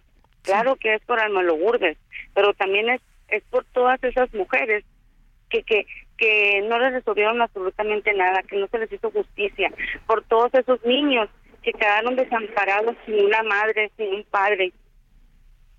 Porque la gente opina y puede decir todo lo que quieras, pero ellos no están viviendo lo que yo estoy viviendo. Que yo estoy sacando fuerzas. Hija, que yo se lo pedí y gracias a Dios. Uh muchas cosas de mí, pero yo tampoco creo tener estas fuerzas. Y creo, como me decía a una amiga anoche, es que Dalia, si tú no estuvieras si tú estuvieras en un mar de llanto, si no, o sea, no te ibas a dar el mensaje que tu hija quiere. Y exactamente. Pues doña Idalia, le agradezco mucho que nos haya tomado la llamada, le mando un abrazo muy fuerte y pues como le dijo su, su amiga, eh, creo que usted está pues dando un gran ejemplo de fortaleza y de lucha y de que las eh, personas no nos podemos quedar eh, calladas, que no nos podemos quedar con el dolor, que tenemos que pues exigir, ¿no? Que se haga justicia. Exactamente. Exactamente, que se haga justicia y que no vuelva a suceder. No minimicemos las cosas, tenemos que tener entre la sociedad empatía, empatía. Eso también hará un cambio. También a el, el, el, hecho, disculpe que me tome más tiempo, ¿verdad? Está bien, doña Pero considero que el hecho de, de hacer crecer a unos niños con mucho amor, crecer a unos niños con respetos y con límites, también puede hacer una de gran ayuda y de un gran cambio para en un futuro, ¿verdad? Pues doña Idalia, gracias, le mando un abrazo, mi respeto y mi admiración. Muchas gracias. Hasta luego. Idalia Valenzuela, mamá de Alma Lourdes, esta pues joven que no hizo más que defenderse, ¿no? Eso fue lo único que, que hizo, eh, eso fue lo que le quitó eh, pues la vida por parte de este sujeto Em, criminal eh, que pues como dice la, la mamá de, de Alma Lourdes, ojalá que reciba la pena máxima y que no se vuelva a repetir. ¿no? Que es lo que queremos todas las mujeres, todos los que, pues, em, hombres y mujeres, ¿eh? ¿eh? Lo que queremos es que no se vuelva a repetir. Bueno, le comento que un juez de Tribunal de Enjuiciamiento del Poder Judicial de la Ciudad de México dio un fallo condenatorio a Diego N., quien atropelló a Fernanda Cuadra y a Fernanda Poli Olivares. ¿Se acuerda usted de este caso tan tremendo que perdió la vida ya en 2021? El juez determinó que se acreditó el delito de feminicidio y feminicidio en grado de tentativa. Señaló para el 30 de agosto del 2023 a las eh, tres y media llevar a cabo una audiencia de individualización de sanciones y reparación del daño. Eh, durante las audiencias por el crimen, la defensa del culpable trató de desestimar los hechos, argumentando que su cliente había sufrido un ataque epiléptico. El 3 de julio del 2021 se dio a conocer el fallecimiento de Poli Olivares, una de las dos jóvenes que fue atropellada en Iztacalco por Diego Armando Helguera debido a las complicaciones de salud en las que se encontraba tras la agresión sufrida el 12 de junio en la colonia Asturias. También fue un caso tremendo, terrible el que vimos en esa ocasión y bueno, pues ahí está, ya el juez determina que se acreditó el delito de feminicidio y feminicidio en grado de tentativa. La Agencia Federal Rusa de Transporte Aéreo informó que el jefe del grupo paramilitar Wagner, eh, Prigozhin, murió al desplomarse el avión en el que viajaba sobre la región de Tver. Y Fausto Pretelín, analista internacional, gracias por platicar con nosotros esta mañana. Muy buenos días. ¿Qué tal, Lupita? Buenos días, gusto saludarte. Oye, Fausto, pues primero se dieron muchas lecturas, ¿no? De lo que pudo haber eh, ocurrido en este que se consideró un accidente, pero tú cómo, cómo ves esto que pues pasó el día de ayer. Finalmente se decía eh, pues que, que, en la lista estaba este eh, líder del grupo Wagner. Em, hay quien especulaba que no era así, que a lo mejor pues iba a haber un cambio de identidad. En fin, ¿tú cómo viste esto que ocurrió? Bueno, mira, el, líder del grupo Wagner eh, fue muy amigo, muy cercano del presidente ruso desde hace ya varias décadas eh, y sin embargo él de alguna forma ah, generó ¿no? A finales de junio, pues uno de los momentos más críticos para el presidente ruso, no solamente a lo largo de su, de su gobierno, sino eh, en la guerra, particularmente con Ucrania.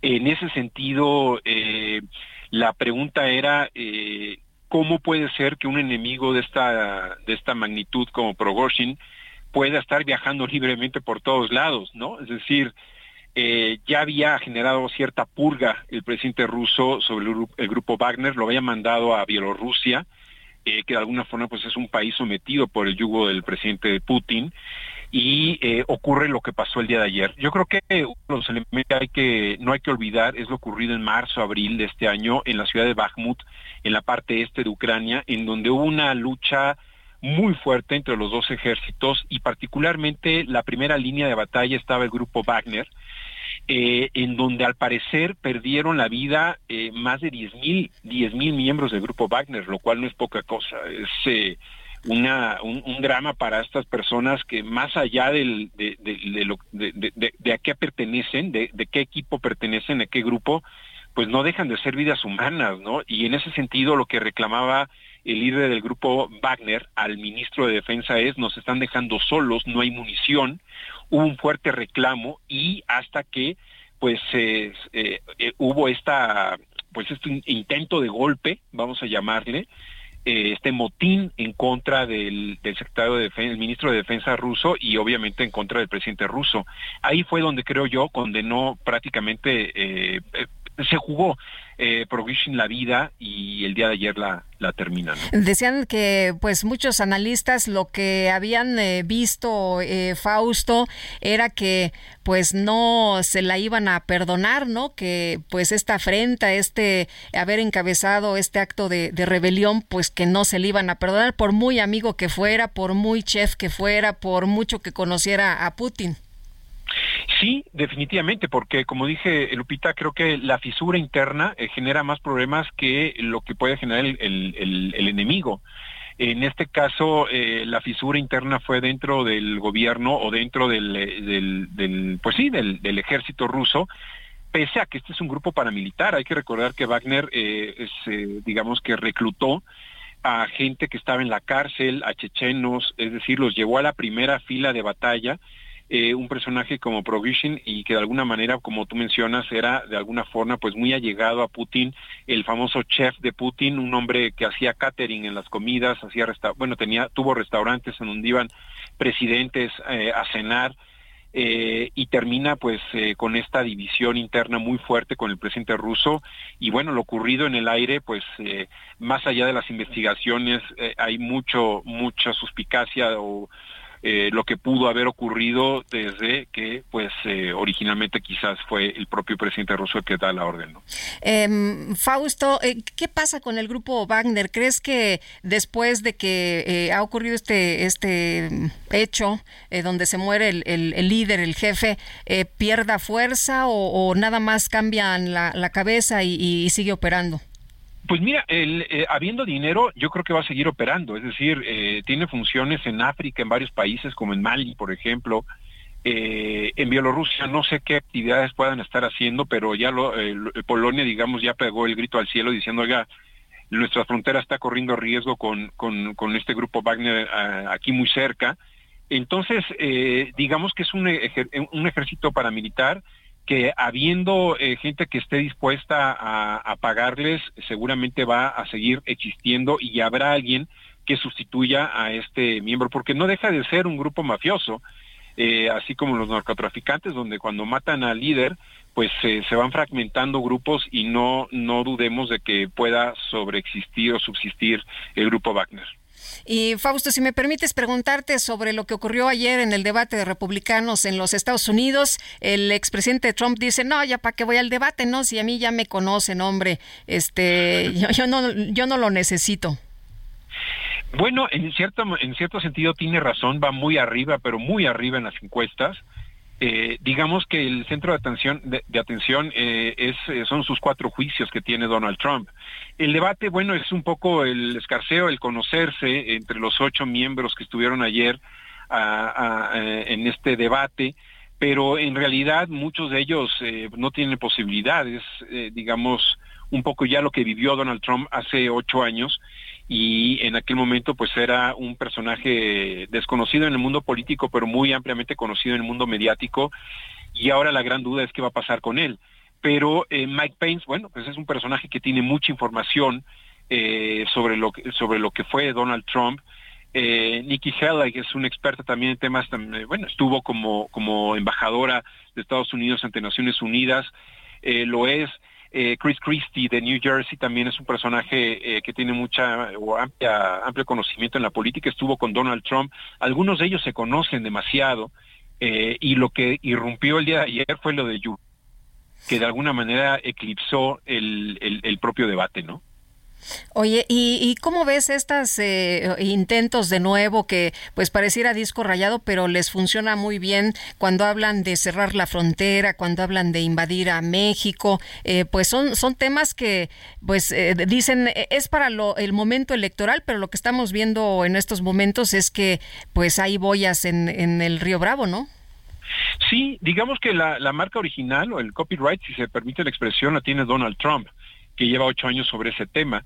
Eh, lo grave aquí, Lupita, es eh, que de alguna manera pues van a subir el techo, ¿no? Es decir, eh, van a terminar como un concurso de muerte, ¿no? Es decir, ofrecer, disparar, como ya, el, ya se ha ofrecido, ¿no? A, los migrantes con tal de de alguna forma ganar votos, y eso es lo que De Santis o de alguna manera pues ha tratado de ser, ¿no? Más agresivo que el propio Donald Trump vamos a ver hasta dónde llega, pero en realidad lo que hemos visto con el tema de las boyas en la frontera con Texas en la, eh, es, eh, es dramático, ¿no?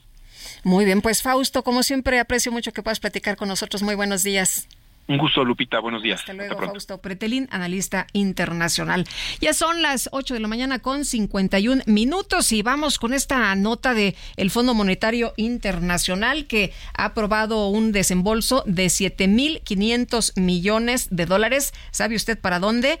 Para Argentina es la información que se está dando a conocer. Y bueno, el director ejecutivo del Fondo Monetario Internacional aprobó este desembolso correspondiente a la quinta y sexta revisión del acuerdo con Argentina. Esto se ha informado el día de hoy por un portavoz del ministro de Economía argentino. El país ha firmado un programa crediticio en virtud del cual Argentina recibe 44 mil millones de dólares a 30 meses a cambio de que el Banco Central aumente sus reservas internacionales y el gobierno reduzca el déficit. Así las cosas por lo pronto, pues em, se ha mencionado que eh, fue por unanimidad, de acuerdo con un portavoz voz del ministro y candidato presidencial eh, por el peronismo gobernante, esto en un mensaje transmitido a periodistas, pero bueno, pues también se habla que el Fondo Monetario Internacional eh, no ha confirmado todavía la información. Y vámonos con Isidro Corro, que nos tiene todos los detalles de lo que sucede en la calle a esta hora. ¿Cómo estás, Isidro? Muy buenos días. ¿Qué tal, Lupita? ¿Cómo estás? Un gusto saludarte. Atención, amigos, si conducen sobre la calzada de Guadalupe. Tenemos un grupo de peregrinos que avanzan lentamente sobre el corredor papal. Están a punto de cruzar Río Blanco, esto en la estrella en la alcaldía Gustavo Amadero. Son cerca de 400 personas que han partido de la Huerta de Peralvillo y van hacia el templo mariano. Hay cortes viales por parte de la policía preventiva, ligera carga vehicular sobre la calzada de Guadalupe. Reitero, aquí la alternativa, Lupita, hay que utilizar el eje en oriente, su tramo ferrocarril Hidalgo, que sea gran ayuda para quien viene del circuito interior y eso con dirección hacia la calzada San Juan de Aragón. Lupita, reporta que tenemos esta mañana. Isidro, muchas gracias. Buenos días. Muy buenos días. Y Mario Miranda, ¿dónde andas? Cuéntanos. Sergio Lupita, ¿qué tal? Muy buenos días. Nos encontramos en la avenida Molinos y la calle de Charco Azul. Está en la colonia Miscuac de la alcaldía Benito Juárez. Y es que en este lugar tenemos un accidente. Tenemos una joven motociclista quien se impactó en la parte trasera de un camión de transporte público. Por este medio hacemos el llamado para que acuda una ambulancia en América, ya que no ha llegado nadie aquí a atenderla. Afortunadamente la joven se encuentra bien, platicamos con ella, se, siente bien, pero está recostada, no la queremos mover, tampoco quitarle el casco hasta que lleguen los paramédicos para brindarle las primeras atenciones. Entonces, por este medio pedimos una ambulancia, lo que es en la calle de Charca Azul y Molinos, Alcaldía Benito Juárez, en la colonia Miscuac, ya. ¿Y todavía no llega la ambulancia entonces? No, tiene 30 minutos aparentemente que sucedió esto. El conductor de, del camión de transporte público se paró, auxilió a la joven, está aquí haciéndose responsable. Él dice que, que la joven se estrelló en la parte trasera de él, pero en todo momento esta persona, chofer de transporte público, respondió, está aquí con la joven. Estamos esperando a que llegue la médica. ¿Nos eh, repites la dirección para que nos están monitoreando en estos momentos y que la manden de inmediato? Claro que sí, es la avenida, avenida Molinos, esquina Charco Azul, Colonia Miscuac, esto en la alcaldía Benito Juárez. Muchas gracias, Mario. Seguimos pendiente, buenos días. Hasta luego, muy buenos días. Pues nos están monitoreando en las diferentes dependencias. Ojalá que puedan enviar lo más rápido posible una ambulancia para auxiliar a esta joven. Em, ya son las 8 con 55 minutos. Tenemos que hacer una pausa, pero regresamos de inmediato.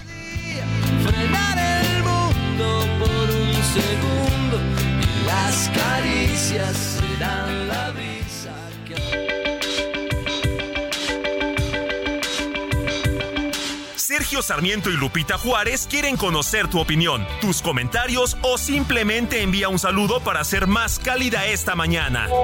Envía tus mensajes al WhatsApp 55 20 10 96 47.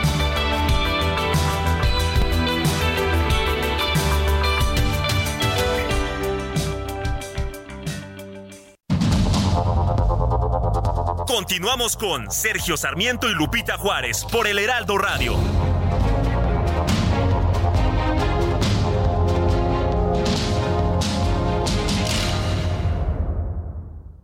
¿Tienes miedo de que tu hijo se convierta en un adulto insatisfecho? Este 14 de octubre en el Master Bebemundo vamos a darte las herramientas para que tu hijo se convierta en líder de su propia vida. Master Bebemundo 2023, niños felices, adultos líderes. En Papalote Museo del Niño, boletos a la venta en masterbebemundo.com. Pero qué bonito y sabroso bailan 24 de agosto de 1919 nació el cantautor cubano Bartolomé Maximiliano Moré Gutiérrez, mejor conocido como Benny Moré, apodado el bárbaro del ritmo y el sonero mayor de Cuba. Contaba con un innato sentido musical dotado con una fluida voz de tenor. Se le consideraba un maestro en todos los géneros de la música cubana, destacando particularmente en el son montuno, el mambo y el bolero. Para bailar ¿Cómo fue? No sé decirte cómo fue. A los 16 años formó parte de su primer conjunto musical. Posteriormente vivió en La Habana y en 1945 viajó a México con el conjunto Matamoros, donde actuó en dos de los más famosos cabarets de la época, Aunque el conjunto Matamoros regresó a La Habana, More permaneció en nuestro país donde adquirió su nombre artístico. En 1946, Benny se casó con la enfermera mexicana Juana Bocanegra Durán y su padrino de bodas fue el famoso cantante mexicano Miguel Aceves Mejía. Después de ganar fama en varios países de Latinoamérica, More murió en Cuba el 19 de febrero de 1963 a causa de cirrosis hepática.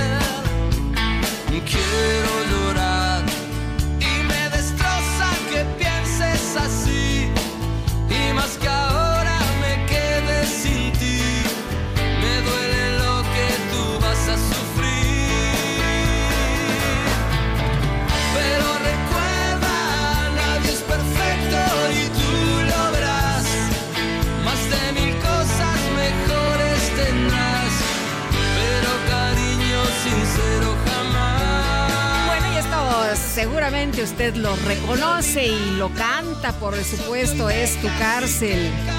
Estamos recordando a Marciano Cantero que pues cumpliría años justamente el día de hoy.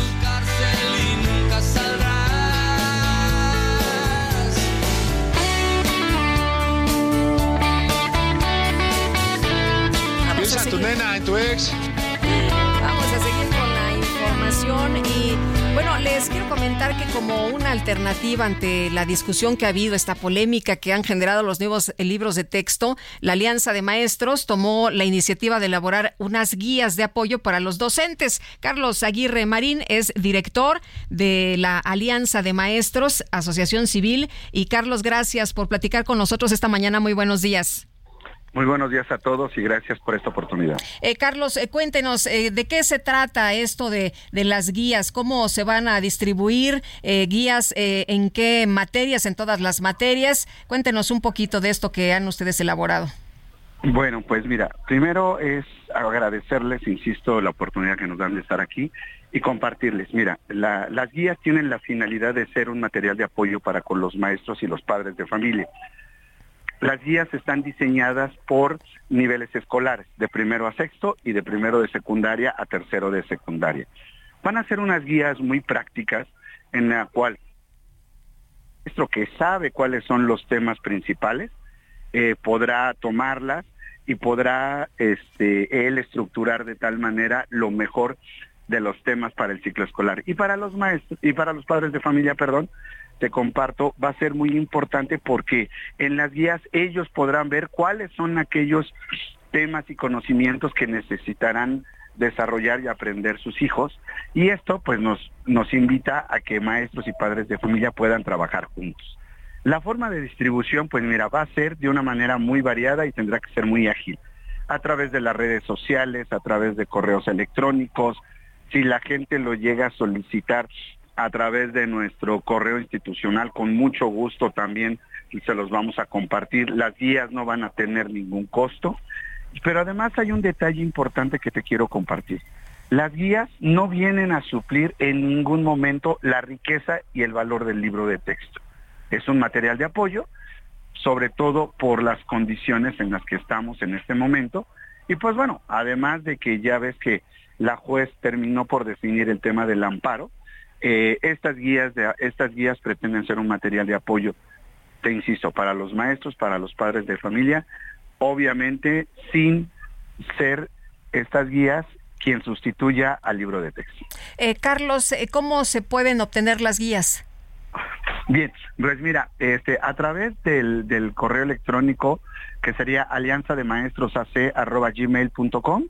ahí nos pueden escribir, nos las pueden solicitar, obviamente especificando el nivel, ya sea el padre de familia o el maestro, eso por un lado. Y como te digo, como tenemos una, una red de maestros, de padres de familia y de asociaciones, también por ahí las vamos a estar compartiendo y difundiendo. Ahora, eh, nos dices que no tienen la intención de sustituir de ninguna manera a los, a los libros o los materiales que utilizan los, los profesores. Eh, ¿Quién elaboró estas guías? ¿Cómo se elaboraron? Fíjate que a través del conocimiento y la experiencia de los maestros, que son los que han vivido directamente en el aula, en el aula el tema, a través de ellos nos dimos a la tarea de este de que se realizaran estas guías, obviamente también con el ojo, también con la supervisión de algunos especialistas que nos han ayudado a que retomemos eso. Pero hay un detalle importante. Las guías están basadas en los planes de estudio de 2017 y 2011. Es decir, son materiales que los maestros no desconocen, que tienen muy bien pulsado los temas y que claro, que esto les va a ayudar a no perderse en el desarrollo del ciclo escolar. Muy bien. Pues Carlos Aguirre, Marín, director general de la Alianza de Maestros, hace gracias por platicar con nosotros. Buenos días. Es un gusto y estamos y pues bueno, reitero, eh, a través del correo alianza de maestros gmail.com con mucho gusto, por favor, que nos soliciten las guías, se las estaremos entregando. Y pues bueno, todos juntos hay que sacar adelante el próximo ciclo escolar por el bien de nuestros alumnos. Gracias, Carlos. Buen día. Muy buen día, gracias. Hasta luego. Y vámonos a la micro. Prepárense, todos listos. Aquí comienza.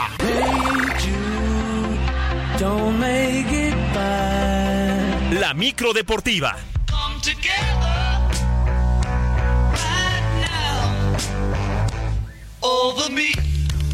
Es que ya no puedo, ya no puedo, ya no puedo. ¿Cómo no? Sí, bueno, bueno, es cada quien sus bandas favoritas. Algunos eh, son bitlemaníacos, otros pues les gustan... eh, Otros no. Otros no, eh, les gustan los Rolling, ¿no? ¿Cómo estás, Lupita? Bien, tú, mi querido Bien, Julio también. Romero. Bien, aquí arrancando ya, mira, ya, ya huele. ¿A- a Ya- ya viernes? ¿A fin de viernes. semana? Ya, ya, Ay, ya, ya, muy ya, ya bien. huele a viernes y eh, pues la gente vuelta loca. La gente vuelta loca.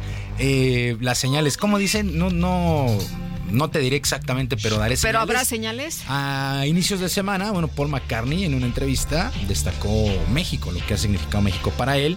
Y mira, ayer se da a conocer que el 14 de noviembre, bien pegadito, ahora que la costumbre es vender los boletos, creo como con tres años de anticipación.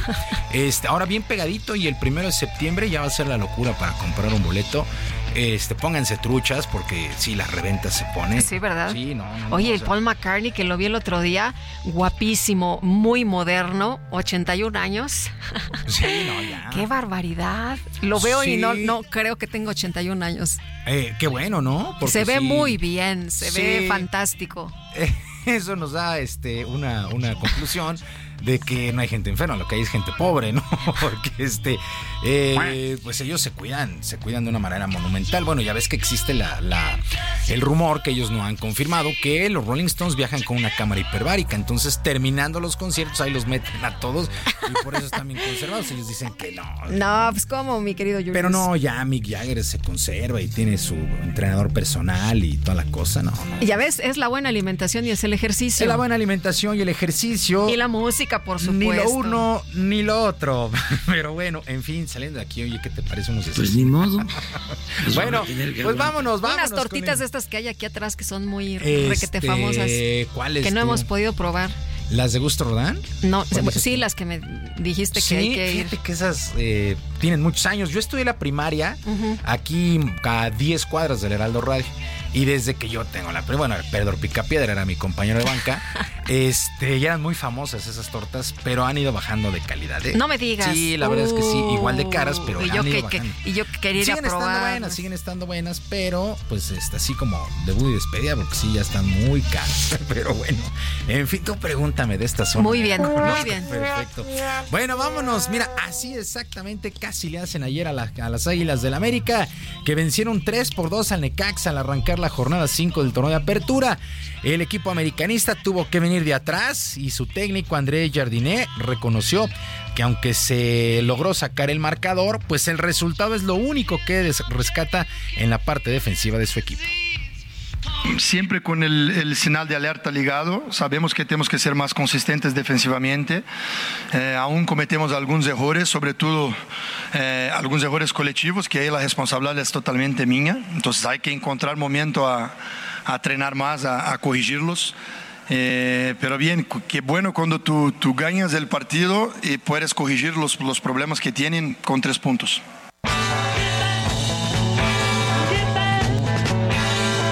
Bueno, el América apuradamente 3 por 2 sobre Necaxa. Y ahí mismo en el América, el dueño del club, Emilio Azcárraga, le brindó un reconocimiento al equipo femenil, campeón de la pasada campaña.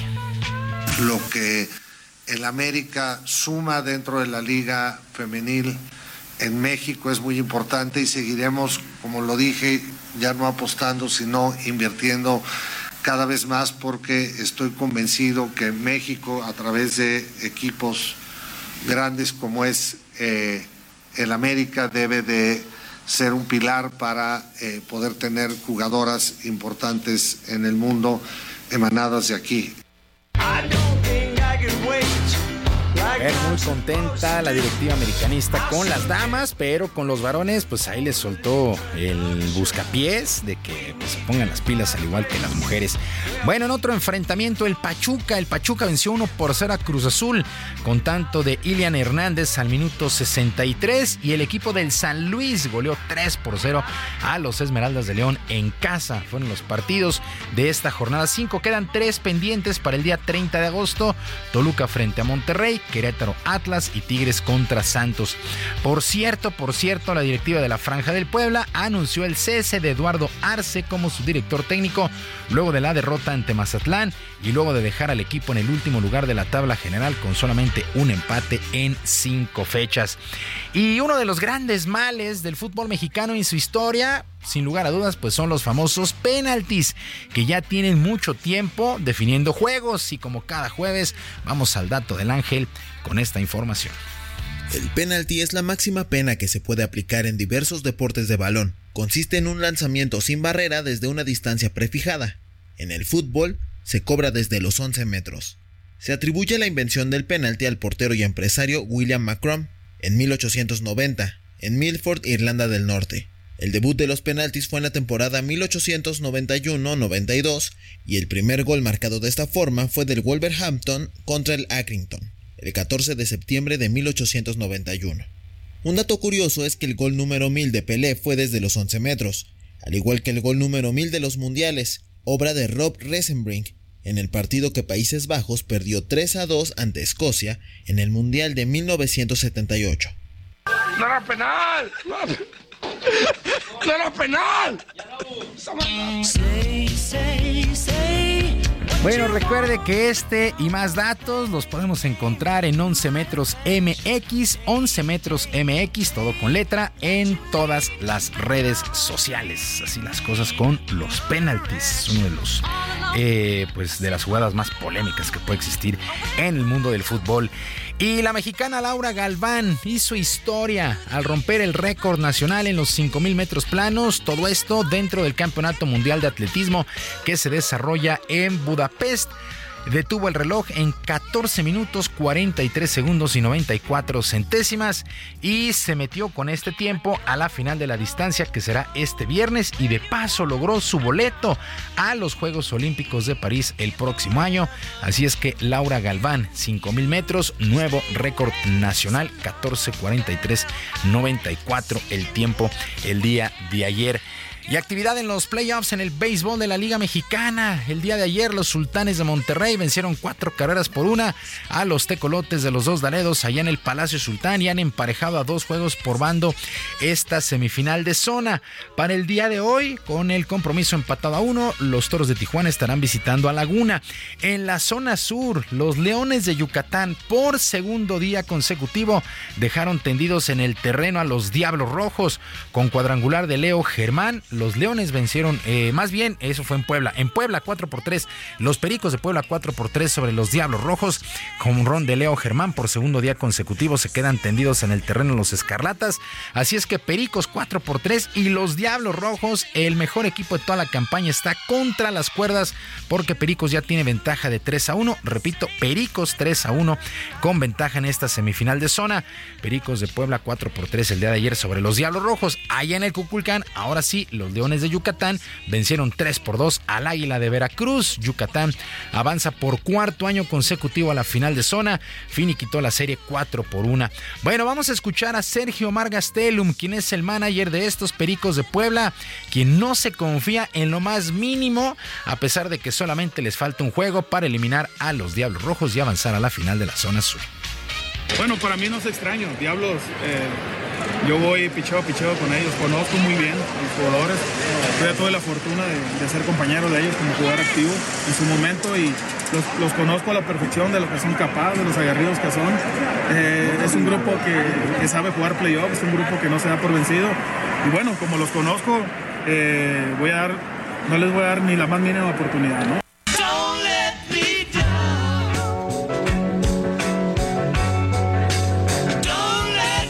Los Pericos de Puebla están a una sola victoria de avanzar a la final de la zona sur. Los Dones de Yucatán ya están en estas instancias y el día de hoy arranca la semana 3 en la pretemporada del fútbol americano de la NFL. A las 3 y media de la tarde, tiempo del centro de nuestro país, los acereros de Pittsburgh ante los halcones de Atlanta y a las 4 los potros de Indianápolis contra las águilas de Filadelfia. Ya semana 3 en la NFL, semana 3 y última, 7 de septiembre, arranca la campaña con Detroit enfrentando a los jefes de Kansas City. Lupita amigos del auditorio, la información deportiva este jueves, que es un extraordinario día para todos. Muchas gracias. Gracias, mi querido Julio. Muy buenos, buenos días. días también para ti.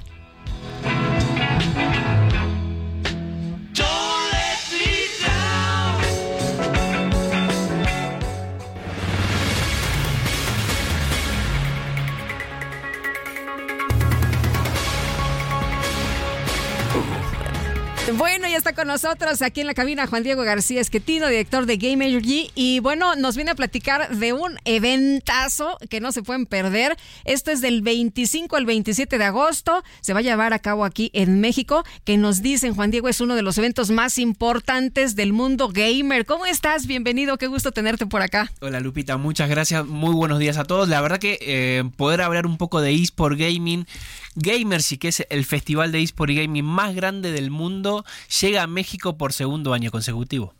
Oye, y, cuéntanos, eh, ¿qué, nos van a traer ahora? ¿Cuáles son los eventos? Eh, ¿Con qué van a conquistar a la gente? Que nos dicen que además, pues son lo, último de lo último de lo último y torneos, ¿no? Así es, bueno, Gamersy tiene, eh, es un festival de familia, es un festival de entretenimiento y, y la verdad que juegos de PC, juegos de consola, juegos de mobile, grandes finales en estadios de más de 7000 personas.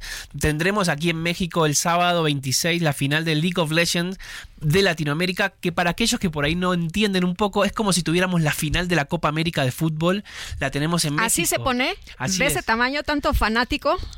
bueno, nos va a llenar un estadio de más de 7000 personas, pero también un festival que esperamos más de 75.000 personas durante todo el fin de semana. Y Lupita, un festival de familia.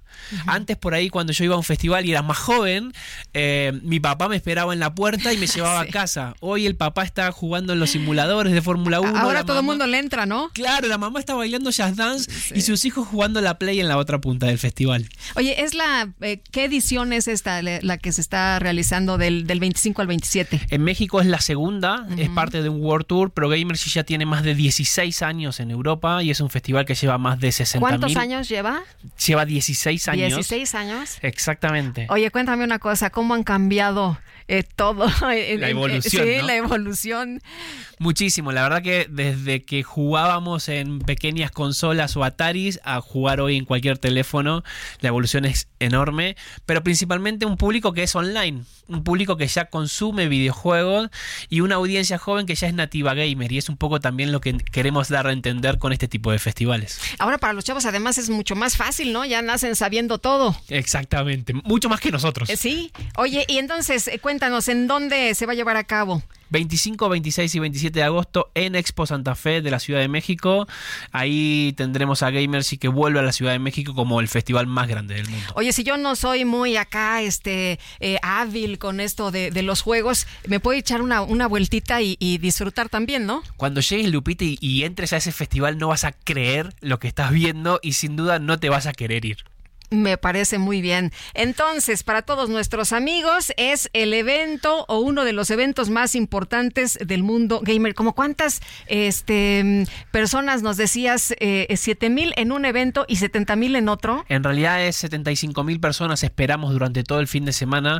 Tenemos un estadio para 7 mil personas dentro del mismo festival, en donde van a pasar grandes, eh, grandes finales de, de eSport, pero también recitales, mucho contenido de youtubers que nos van a llenar muchísimo. Pues es una gran fiesta con muchísimas actividades. Muchísimas, de todo lo que se te ocurra. Si te gusta un juego, va a estar ahí. Si te gusta otro, también lo vas a tener. Y eso es un poco lo que es Gamership. Oye, y entonces yo con una entrada puedo participar en todo? Accedes absolutamente a todas las experiencias del festival. ¿Y qué me recomiendas? ¿Entro eh, y, por dónde le empiezo? Eh, dame, una, dame un tour. Mira, vas a entrar y vas a empezar bailando con grandes juegos de baile, vas a seguir en simuladores de Fórmula 1, vas a ver juegos de mobile o de PC, vas a pasar por los escenarios. También hay un gran espacio de gastronomía para pasar todo el día, porque es un festival de 10 y media de la mañana hasta las 9 de la noche y las experiencias son increíbles. Muy bien. Pues Juan Diego, muchas gracias por platicar con nosotros esta mañana. Muy buenos días. ¿Dónde podemos eh, comprar nuestros accesos? Los pocos accesos que quedan, esperamos hoy anunciar el sold out de todo el fin de semana, están en boletia.com y la eh, Gamer sí que llega a Ciudad de México será en Expo Santa Fe. O sea que le corro. Corre rápido. Muy bien, muchas gracias Juan Diego. Hasta luego, muchas gracias. Hasta luego, muy buenos días. Bueno, Ignacio Mier, el coordinador parlamentario de Morena en la Cámara de Diputados, indicó que está listo para buscar la candidatura al gobierno de Puebla y Jorge Almaquio nos tiene todos los detalles. Adelante, Jorge, buenos días.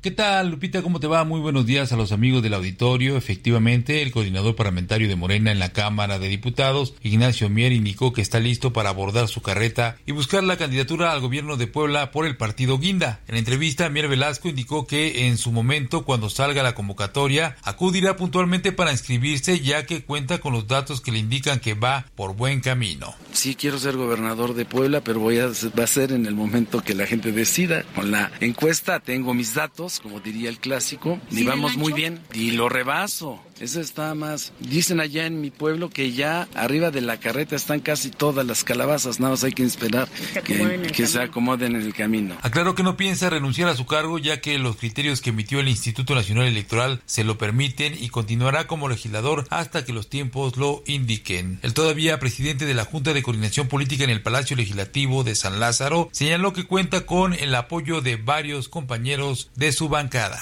Hoy mis propios compañeros, y lo dije que iba a ser un recorrido, han expresado que yo encabece en, la coordinación estatal para la transformación por fundador y por tener un conocimiento puntual de toda la propuesta programática que hace Morena y entonces, y no estoy impedido legalmente, yo espero continuar como diputado y sin violentar la ley y al mismo tiempo, cuando salga la convocatoria, inscribirme para ser el coordinador en Puebla. Resaltó que desde 2015 su convicción fue la transformación de México, por lo que renunció a una aspiración en el estado de Puebla para construir el movimiento en el norte del país y ganar la presidencia y el Congreso de la Unión, lo cual se logró en el 2018.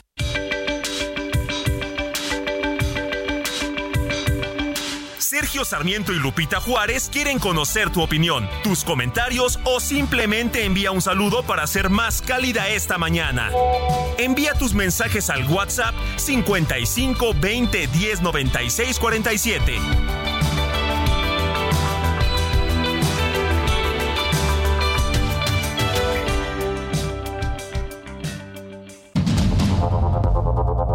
Continuamos con Sergio Sarmiento y Lupita Juárez por el Heraldo Radio.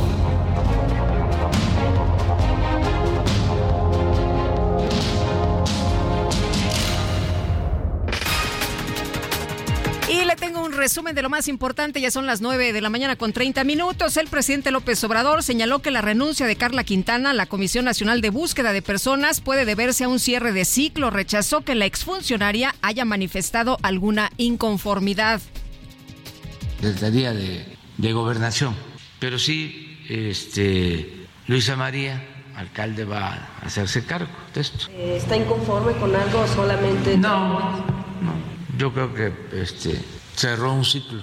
Y como pues somos libres, ¿no? Bueno, también el exgobernador de Chihuahua, César Duarte, fue notificado de una nueva orden de aprehensión en su contra debido a un presunto desvío de recursos públicos por 120 millones de pesos. Distintas organizaciones civiles denunciaron que la juez federal Raquel Ivette Duarte dio un trato especial al excomandante del 41 Batallón de Infantería de Iguala, Rafael Hernández, al permitirle enfrentar en libertad su proceso por el caso Ayotzinapa. La portavoz de la presidencia de Argentina, Gabriela Cerruti, acusó al candidato presidencial Javier Milei de promover los saqueos registrados en la ciudad de Buenos Aires con el propósito de desestabilizar al país. El gobierno de Nicaragua canceló la personalidad jurídica de la orden jesuita, la Compañía de Jesús, por lo que todos sus bienes, escuche usted lo que están haciendo allá, serán transferidos al Estado. Y la vocera del Consejo de Seguridad Nacional de los Estados Unidos, Ariane Watson, consideró que nadie tendría que sorprenderse ante la noticia de la muerte del líder del grupo paramilitar ruso, Wagner, Yevgeny Prigozhin.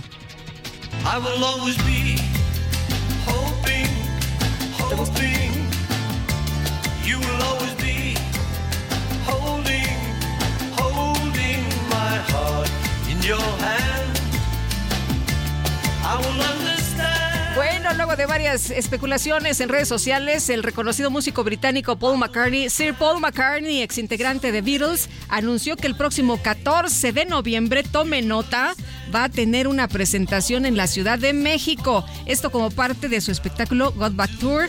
En un comunicado, McCartney aseguró que tiene muy buenos recuerdos de México, por lo que llamó a sus seguidores a rockear y tener una gran fiesta. From the darkness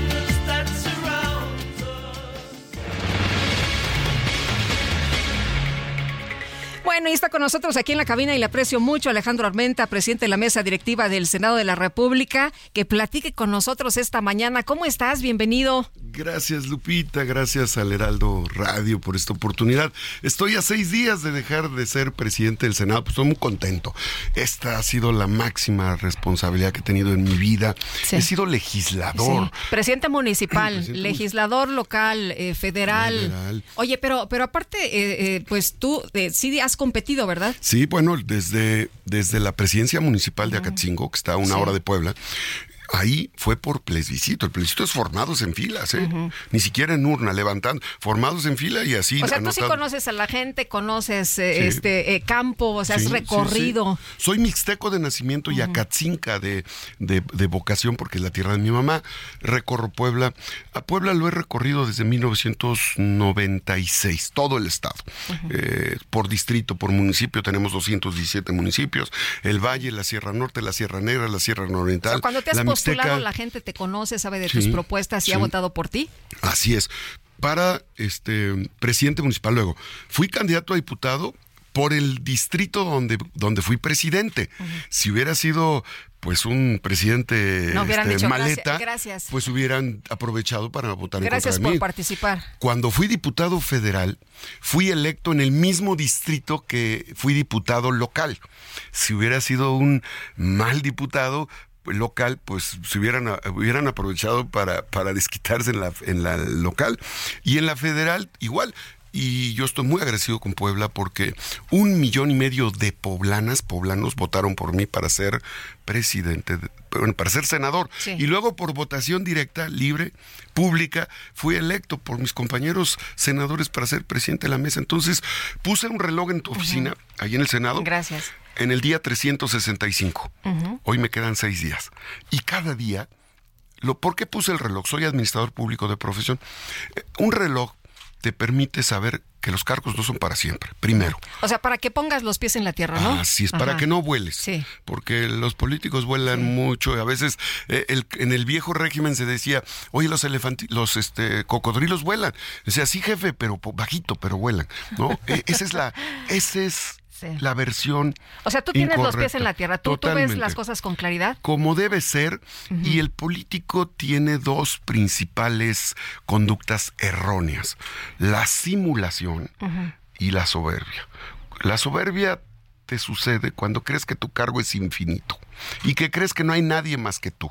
No respetas a la competencia, eh, no enti- entiendes muy poco Sí. de que el cargo te permite hacer amigos.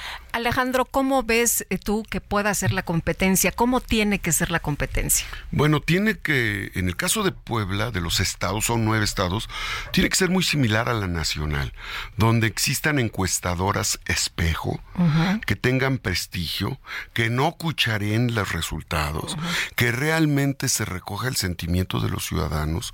Cuando los ciudadanos se sienten reconocidos en su voluntad, los ciudadanos les responden al partido y al aspirante. Cuando los ciudadanos se sienten traicionados por sus partidos o por los aspirantes, los ciudadanos optan. Hoy el ciudadano sabe el poder que tiene para decidir, para premiar o para castigar.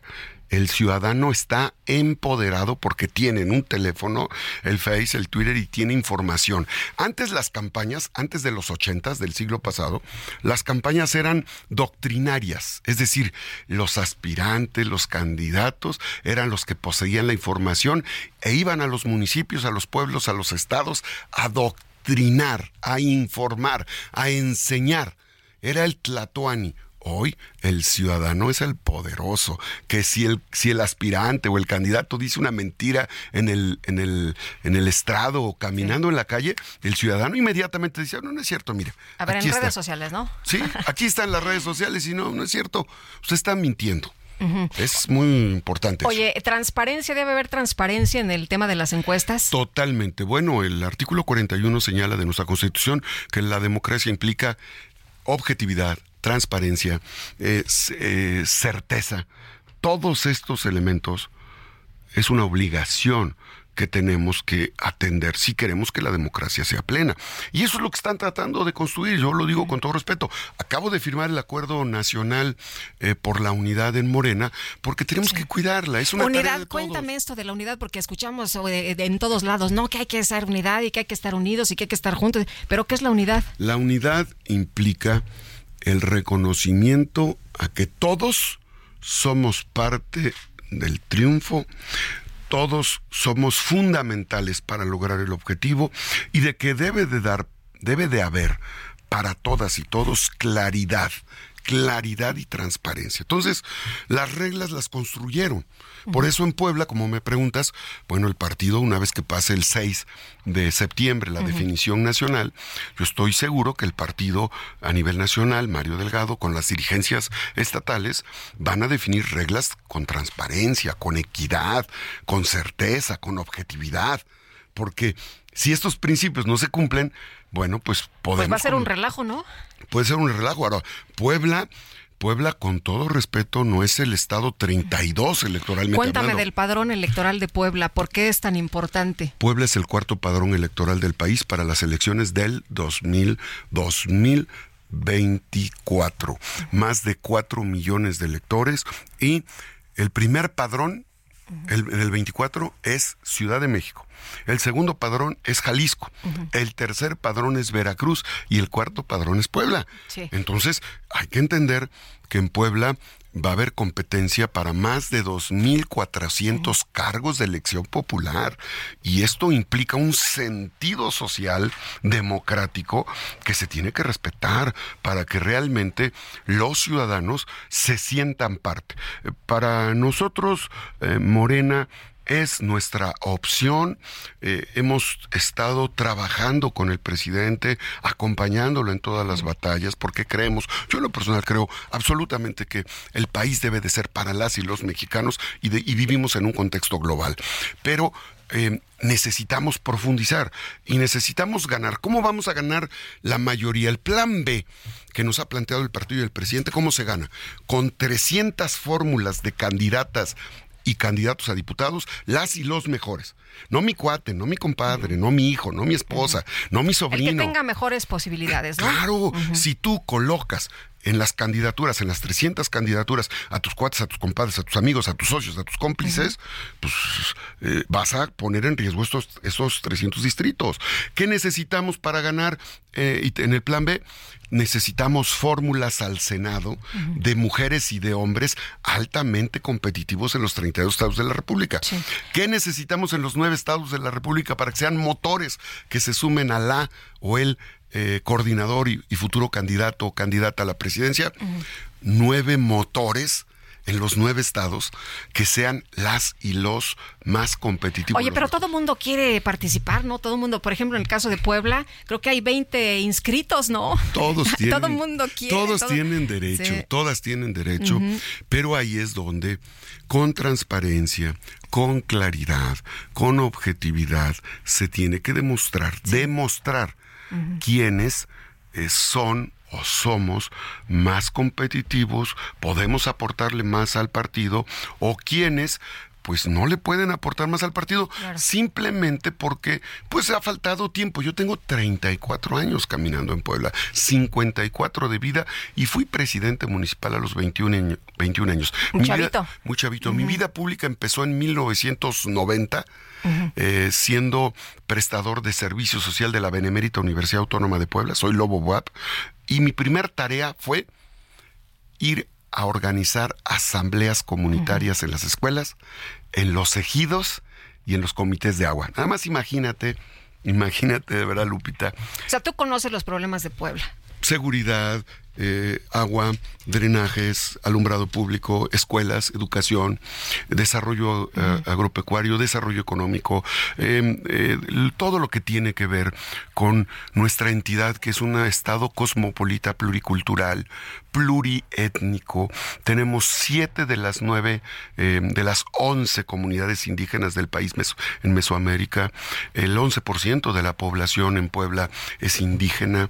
En 60 estados, en 60 municipios está concentrado el 80% de la población. Y Puebla posee las montañas más grandes de México, el Citlaltépetl, que compartimos con Veracruz o Estrella Blanca o Estrella de Puebla, no Pico de Orizaba, con todo respeto a los veracruzanos. Tenemos la Malinzi que compartimos con Tlaxcala. Tenemos el Ixtapopo y el Popocatépetl que compartimos con la Ciudad de México y con el Estado de México. No hay montaña más grande en México que no sean estas. Entonces, todo eso representa una orografía de oportunidades para nuestro Estado. Oye, y bueno, no sé si ya viste la encuesta que se publica hoy en el Heraldo, Poligrama y el Heraldo la publican y dice que si hoy fueran las elecciones para renovar la gubernatura de Puebla, Morena ganaría con un 37.5%, pero a ti te ubican muy bien, eh, me vas en primer lugar de las personas que pues han levantado la mano por Morena, ¿no? De las mediciones que hay en Morena, 26.6%. ¿Por qué me ves sonriente? Pues porque llegué y me di cuenta, porque en la mañana, salí a las 5 de la mañana de Puebla ah, hacia la Ciudad de México porque tengo sesión y eh, Lupita, eh, al revisar el- las noticias me encuentro con esta encuesta que es muy similar a las encuestas que han habido en Puebla. De nada sirve cucharear una encuesta porque al final, al final, el partido, los órganos electorales del partido tienen información. Pero lo más importante, al ciudadano no lo vas a engañar con una encuesta. Por eso es que, pues, sin duda, esta encuesta refleja una realidad objetiva de Puebla, pero yo camino en Puebla. Ayer estuve en a las faldas del Citlaltépetl, allá en, en Tlachichuca y en el Seco. En el Seco se hacen los molcajetes y los metates de piedra de cantera. Estuve ahí, pero el día martes, antes de venir al Senado, pasé a las 6 de la mañana al segundo tianguis más grande de, de Puebla. El primero es Tepeaca y el segundo es el de San Martín Texmelucan. ¿Y qué hago ahí? Camino, camino. Como dijo el presidente Andrés Manuel, zapatos cómodos y a caminar. Bueno, yo he caminado 32 años en Puebla.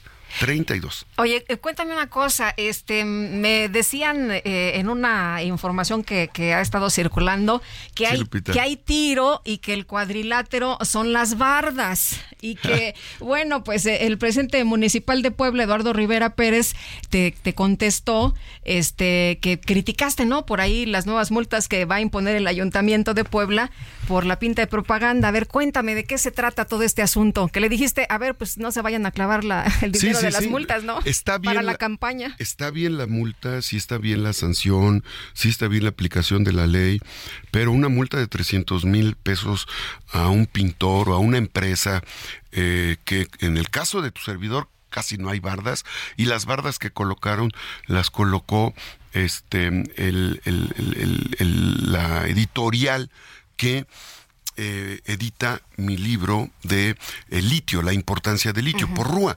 Y, pero son pocas bardas. Pero, ¿qué pasa en Puebla? Eh, en Puebla tenemos una tragedia. El 50% del presupuesto de Puebla, que son 6 mil millones de pesos el presupuesto anual, se va en gasto corriente. O sea, 3 mil millones de pesos se invierten en sueldos, en tecnología, tecnología que, que ya tienen. Entonces, lo que yo digo es, cuidado, porque no vayan a estar haciendo el cochinito para el cochinito azul. Es, es un juego. Yo me llevo muy bien con el alcalde. Es, quiero decirte que Lalo Rivera es mi amigo.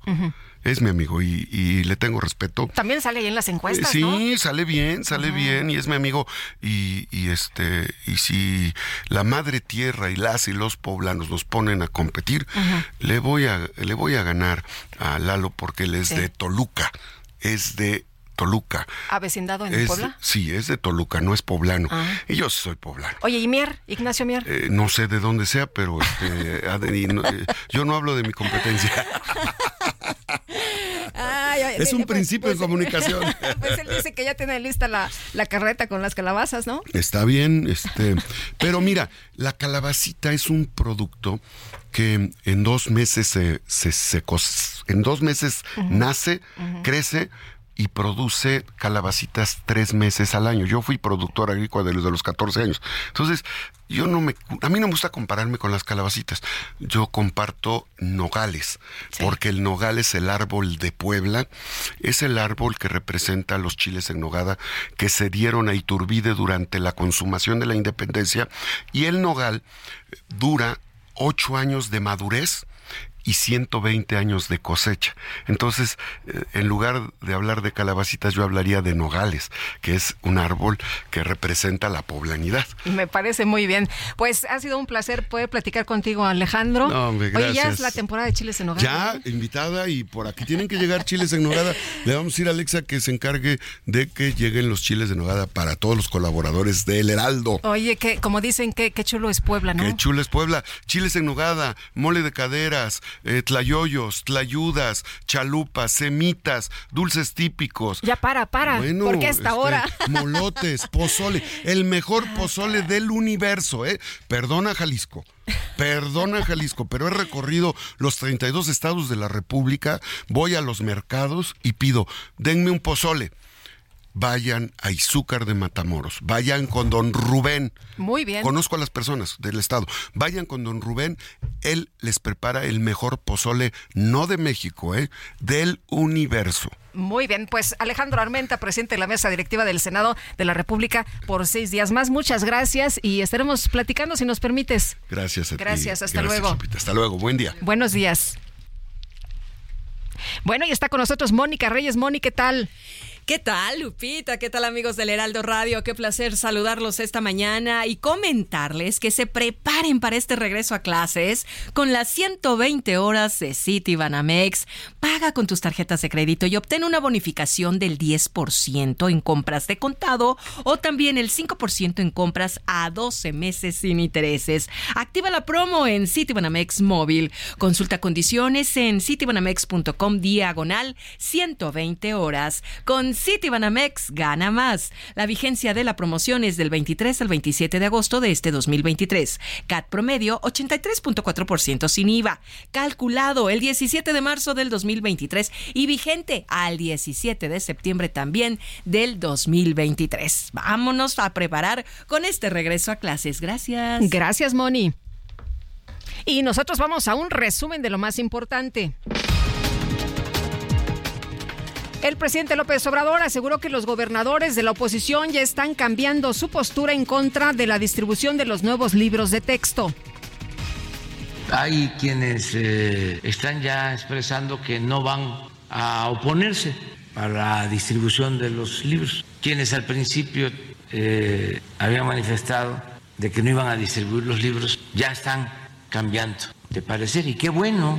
Seguramente ya los leyeron, ya se dieron cuenta de que no hay ninguna razón.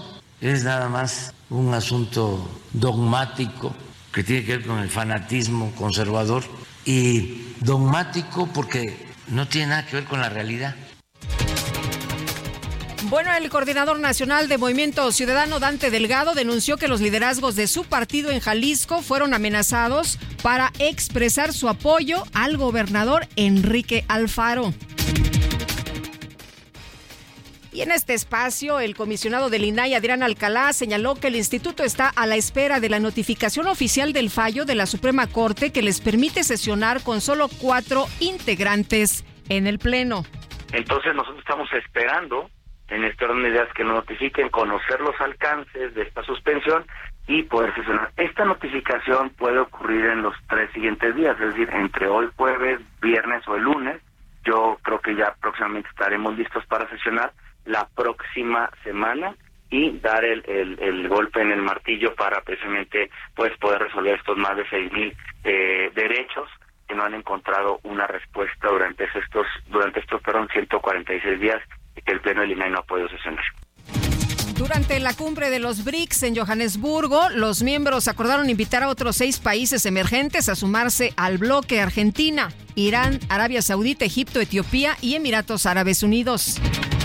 El ejército de Ucrania informó que en el marco del aniversario de su independencia de la URSS llevó a cabo una operación comando en la península de Crimea izando una bandera en ese territorio. Y la FIFA abrió un procedimiento disciplinario contra el presidente de la Federación Española de Fútbol, Luis Rubiales, por haber besado a la fuerza a la jugadora Jenny Hermoso. me. Yeah, come on.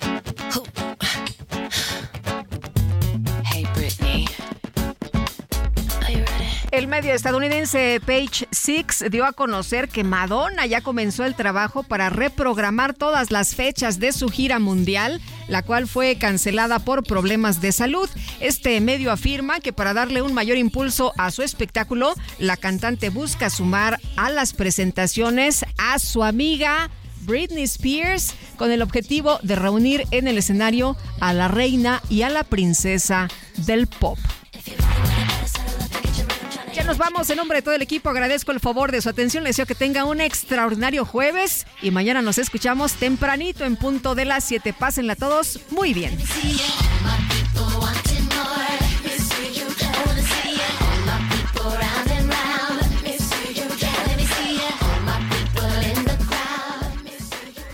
La comida chatarra y las bebidas azucaradas no deben volver a las escuelas. Allí niñas y niños consumían tal exceso de calorías que aumentaba su riesgo de sobrepeso y obesidad. Además, el consumo de estos productos provoca procesos inflamatorios, los cuales debilitan el sistema inmune frente a virus y bacterias.